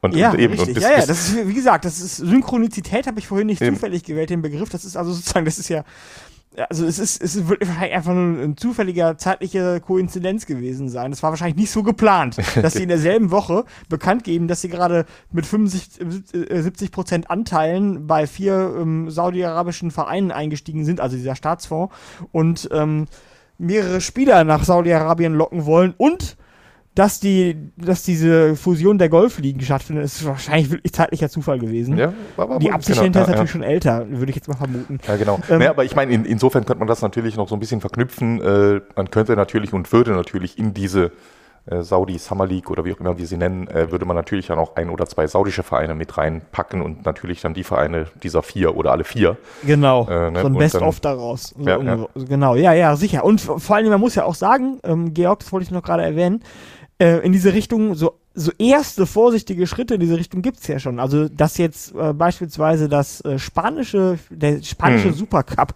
der wird ja, glaube ich, schon in Saudi-Arabien oder wurde lange Jahre in Saudi-Arabien ausgetragen. Und ich glaube, solche Bemühungen gibt es äh, in anderen Ligen auch, dass da Saudi, äh, dass da Spiele so außerhalb, also so halb, halb seriös schon, halb äh, Wettkampfspiele, aber halb noch so eine Art Vorbereitungs- oder, oder Nachbereitungsspiele, um die Saison abzurunden, dass die in Saudi-Arabien schon stattfinden. Und ja, ich könnte mir also durchaus vorstellen, dass das, äh, ja, dass man früher oder später auf diesen Gedanken auch kommt. Ja, eben, und gerade wo du, wo du den spanischen Supercup ansprichst, da kommt mir ja nochmal was in den Sinn, was auch irgendwie so in so eine Richtung passen würde. Äh, kennst du die Kings League von äh, Gérard Piquet? Ähm, ist das was mit Tennis? Nee, Fußball. Ach so, nee, dann kenne ich das nicht. Das ist eine 7 gegen 7 Fußballliga. Ach so, ja, stimmt. Habe ich schon mal von gehört. Ja, erzähl. Die, nee, nee, ich kenne es auch nicht im Detail, aber das ist nur, was ich so auch so irgendwo äh, über mir schwebt. Es ist halt einfach, einfach komplett Fußball neu gedacht. Zum einen spielen 7 gegen 7, es gibt aber auch ganz viele äh, andere Regeln. Es gibt irgendwie, das ist so eine Mischung aus Fußball und Game Show, sag ich mal. Weißt du, du kannst irgendwie Du kannst mit irgendwelchen Superboosts spielen pro Spiel. Manchmal zählen dann äh, Tore doppelt oder äh, äh, solche Dinge. Und äh, eben die Nähe, Piquet, äh, Spanien, Saudi-Arabien, also da könnte man dann und das soll recht erfolgreich sein. Weißt du, auch die von Anfang an sind die halt voll aufgelegt auf äh, Livestreams bei Twitch und YouTube und ja. ähnliches. Und äh, mir. Oder auch Rugby 7, das ist ja sowas ähnliches. Ge genau, genau, das war noch eher herkömmlich, aber das war in dem Sinne irgendwo eine, eine gewisse Parallelität. Und das ist natürlich was, als wenn ich irgendwo als die Saudis was Großes machen würde, ich würde nicht versuchen, hier äh, China, sondern ich würde hier sagen, komm, wir machen hier, besser überleg mal, du machst, du machst die Kings League, Piquet macht da direkt mit, du machst dann mit Piquet zusammen und lässt dann FC Bayern in der Saudi Piquet Kings League antreten oder ähnliches. Mhm. Und du, du mhm. kaufst die Leute, die Teams dafür ein nach und nach und machst da was draus. Das ist, und, und das ist halt irgendwie wieder, äh, ja, ja gut, aber man muss auch aufpassen. Das hat dann ja schnell so, ähm, so Hallenfußball-Charme. So ja, genau. Damals, genau. als es in Deutschland das noch gab, diese Winterturniere. Aber die waren ja auch cool. Ja, aber ja, klar, die waren cool, aber vermisst die heute, also ist das wirklich, haben, die, waren die eine Konkurrenz zur Bundesliga? Eine nee, natürlich nicht, aber es war eine wunderschöne äh, Zeitvertreib in der Winterpause. Ja, okay, ja, okay, gebe ich dir recht, habe ich sogar auch ab und zu ein paar Mal geguckt, als ich noch Kind war. Lange nicht sehr. ja, aber solche, solche Versuche hat es ja immer wieder gegeben. In der, in der ähm, NFL gibt es sowas ja auch mit der XFL oder gab es sowas ja mal? Ja, das ist, ja, genau, wobei das ist ja schon auch nochmal was anderes. Genau, aber nee, nee, ja, hast recht, ist nichts anderes, das ist eigentlich genau das Gleiche. Stimmt, die haben auch leicht andere Regeln, da gibt's oder Arena Football ja, genau, unter, genau. unter, unter, unter Hallendach und so. Hat ja auch alles mal gegeben. Jo. Ja, also, ja, es könnte sogar sein, also ich, wahrscheinlich, wenn ich saudi-arabischer Stratege wäre, würde ich mich wahrscheinlich auf den richtigen Fußball in Anführungsstrichen fokussieren. Aber äh, diese Idee mit der so eine Art äh, abgewandeltes auf, auf TikTok ähm, ähm, Vorlieben, auf die TikTok-Vorlieben-Generation Vorlieben zugeschnittene Action-Version finde ich eigentlich auch spannend. Ja, ne, oder du, man, es ist ja teilweise auch äh, viel banaler. Alleine schon bei der DFB ist es so oder beim der DFL. Äh, Bundesliga bekommst ja keine Rechte. Ne? Du darfst ja nicht einfach so Snippets, äh, ein Tor auf äh, TikTok teilen. Darfst du nicht.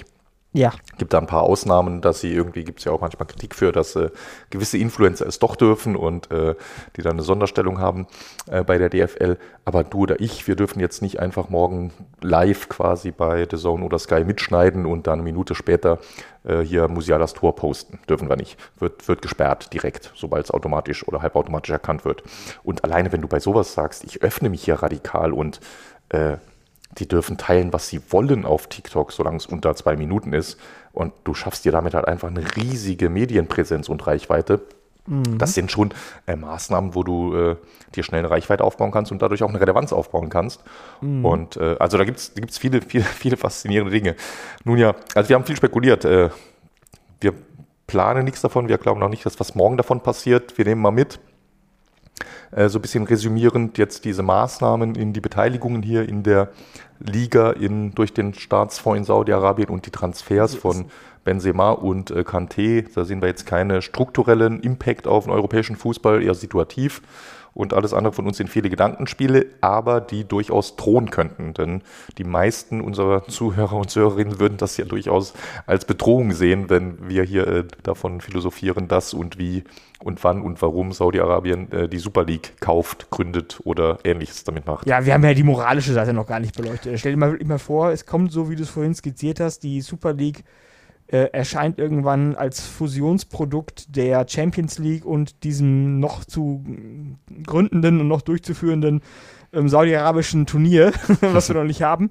Ähm, und was äh, und, und dann lassen sich die Vereine in dieser in dieser äh, fusionierten Super League dann jedes Jahr von Saudi-Arabien mit Hunderten von Millionen Euro sozusagen ähm, in unserer Vorstellung ähm, begütern, was dann ja was ist auch für ob dann jemand wie Bayern München oder die Verantwortlichen bei FC Bayern München sich guten Gewissens, gerade in Deutschland, ähm, vor diesem doch moralisch aufgeladenen Fanpublikum, ähm, sich dann da guten Gewissens vor die eigenen Fans stellen kann und dann sagen kann, ja, wir müssen das aber mitmachen, wenn wir nicht keinen Wettbewerbsnachteil erleiden wollen, äh, wenn wir nicht auf hunderte von Millionen Euro jedes Jahr ver verzichten wollen und so weiter. Das, das, würden, das würden noch spannende Diskussionen werden. Ja, ich glaube, in, in, anderen Ländern hätte man wahrscheinlich nicht so große Probleme damit, aber bei uns in Deutschland wäre das auf jeden Fall eine ziemlich ähm, bittere Pille, die da zu schlucken wäre für viele Fans. So ist es.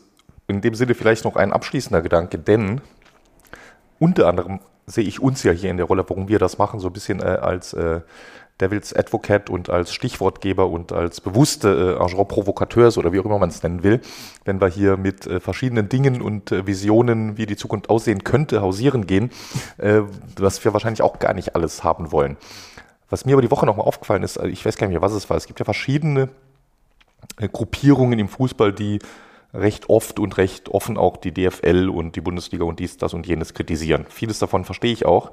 Was mir aber dabei auffällt, in meinen Augen ist das immer eine sehr rückwärtsgewandte Sicht. Überspitzt gesagt wünscht sich da jemand äh, den äh, Charme der Stadionwurst aus den 80ern zurück und äh, sagt, früher war alles besser. Meistens wahrscheinlich, weil es ihre eigene Kindheit war und sie irgendwas aus der Kind- oder Jugendzeit glorifizieren. Was mir fehlt von Seiten der Fans und Faninitiativen, ist irgendwie eine eigene positive Zukunftsvision. Ja, wie könnte denn dein Fußball aussehen, ohne zu sagen, einfach alles, was die DFL einführt, ist scheiße. Und das fehlt mir ein bisschen und vielleicht hilft es ja so ein bisschen die Drohkulisse, was passieren könnte, wenn wir, sage ich mal, wir Fans alle oder wir alle Stakeholder im deutschen Fußball keine eigene zukunftsfähige, positive Zukunftsvision entwerfen, was dann drohen könnte. Vielleicht hilft das ja mal dabei, sich ein bisschen mehr zu bewegen. Ja, aber ich glaube, da würden dir schon, vielleicht letzter Satz jetzt, äh, weil der Podcast ja auch schon wirklich lang genug ist heute, ähm, aber äh, ich glaube, da würden dir einige aus dem Forum beispielsweise, mit denen ich solche Diskussionen schon mal geführt habe oder denen ich bei so, beim äh, Führen solcher Diskussionen über die Schulter geguckt habe, indem ich ihre Beiträge gelesen habe, die würden dir antworten, ja, das äh, würden wir, uns ist wichtig, dass der Fußball sozusagen die traditionellen Werte des Fußballs, wie er in den 80er Jahr, Jahren war, wie du es gerade gestellt hast, dass er die verkörpert. Und wenn darüber die internationale Wettbewerbsfähigkeit der Bundesliga verloren geht und quasi die deutschen Vereine nur noch gegen, also in sie, für sich selbst relevant haben, indem sie untereinander Spieler abkaufen oder untereinander konkurrieren und der Fußball dafür weniger kommerzialisiert ist und weniger kapitalisiert ist und weniger vermarktet wird, äh, als das gegen, äh, gegenwärtig der Fall ist. Und wenn wir uns weniger abhängig machen von Investoren und so weiter, also diese ganzen, diese ganzen ähm, ähm, ähm, plakativen Sachen, die dann vorgetragen werden, wenn das, wenn das, wenn das der Preis dafür ist, dass der, dass der deutsche Fußball nur noch in sich selbst Relevanz hat und nicht mehr über die deutschen Landesgrenzen hinaus und dass dafür dann auch eine faire, auf einem niedrigeren Niveau, aber eine fairere Bundesliga mit ausgeglichenem Wettbewerb äh, existiert, wo man den Spielern auch nach dem Spiel vielleicht nochmal äh, ja, zu einem Autogramm mit denen zusammenkommen kann oder sowas in der Art, ähm, zum Gespräch zusammenkommen kann, dann ist, es, dann ist es uns das wert. Ich glaube, das wäre, ja, genau, glaube, einige genau. wären bereit, diesen Preis zu zahlen. Nee, nee, fast alle. Und genau das meine ich und das verstehe ich total. Ich selbst finde das auch gar nicht so schlecht. Das ist eine Welt, in der ich auch aufgewachsen bin und die mir auch gut gefallen hat. Aber genau das meine ich ja, genauso wie du es jetzt formuliert hast. Das ist mir eine viel zu passive, demütige, rückwärtsgewandter Blick. Und genau das meine ich. Warum geht ihr nicht einen Schritt weiter nach vorn und überlegt euch, gibt es nicht irgendwo ein Utopia für Fußball, wie mit den Möglichkeiten, die wir heute haben, mit 24-7 Berichterstattung, äh, Streamingdiensten, unendlich. Ja, was ist denn, wenn das, wenn das für die gar nicht wertvoll ist, also diese Vorstellung? Was ist, wenn, wenn deren Utopia das äh, deine Beschreibung von gestern ist?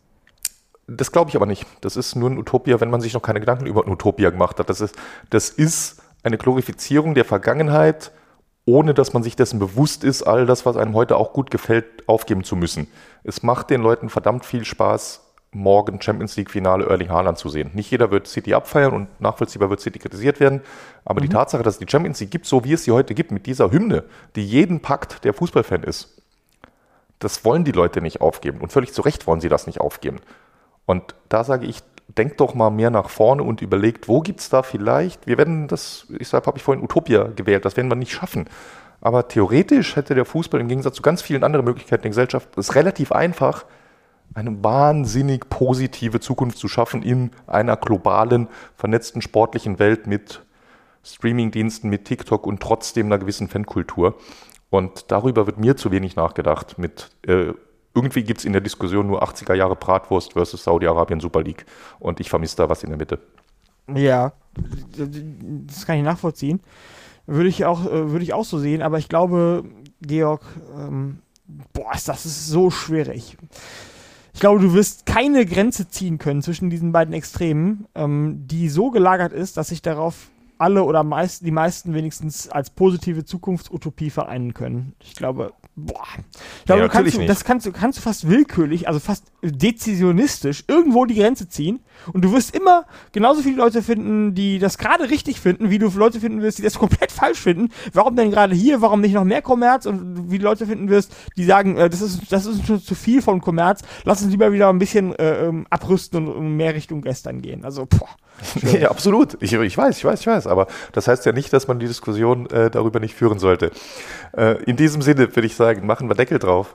Äh, schreibt uns äh, in die Kurve, ob ihr mit Alex zurück in die 80er und zur Stadionbratwurst gehen wollt oder ob ihr mit, oder ob ihr mit mir und Saudi-Arabien gemeinsam die Super League gründet und 7 gegen 7 mit äh, zwei Minuten Bonustoren äh, schießen wollt und Spiele werden nur noch auf TikTok gestreamt. Äh, was gefällt euch noch weniger davon oder noch besser oder wer hat die goldene Idee in der Mitte davon? Und wenn ihr gerade dabei seid und uns unterstützen wollt, äh, freuen wir uns auch darüber. Ihr kennt die Wege über Patreon.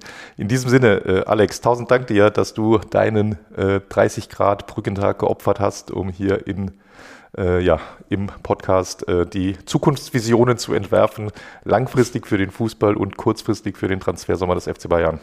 Also kein Wort, Georg, äh, fand ich jetzt hier unangemessener oder falscher als geopfert. Es war mir ein riesiges Vergnügen.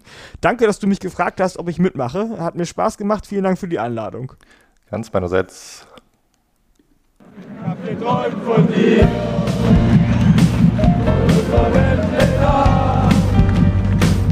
Mia Sanroth, der Podcast.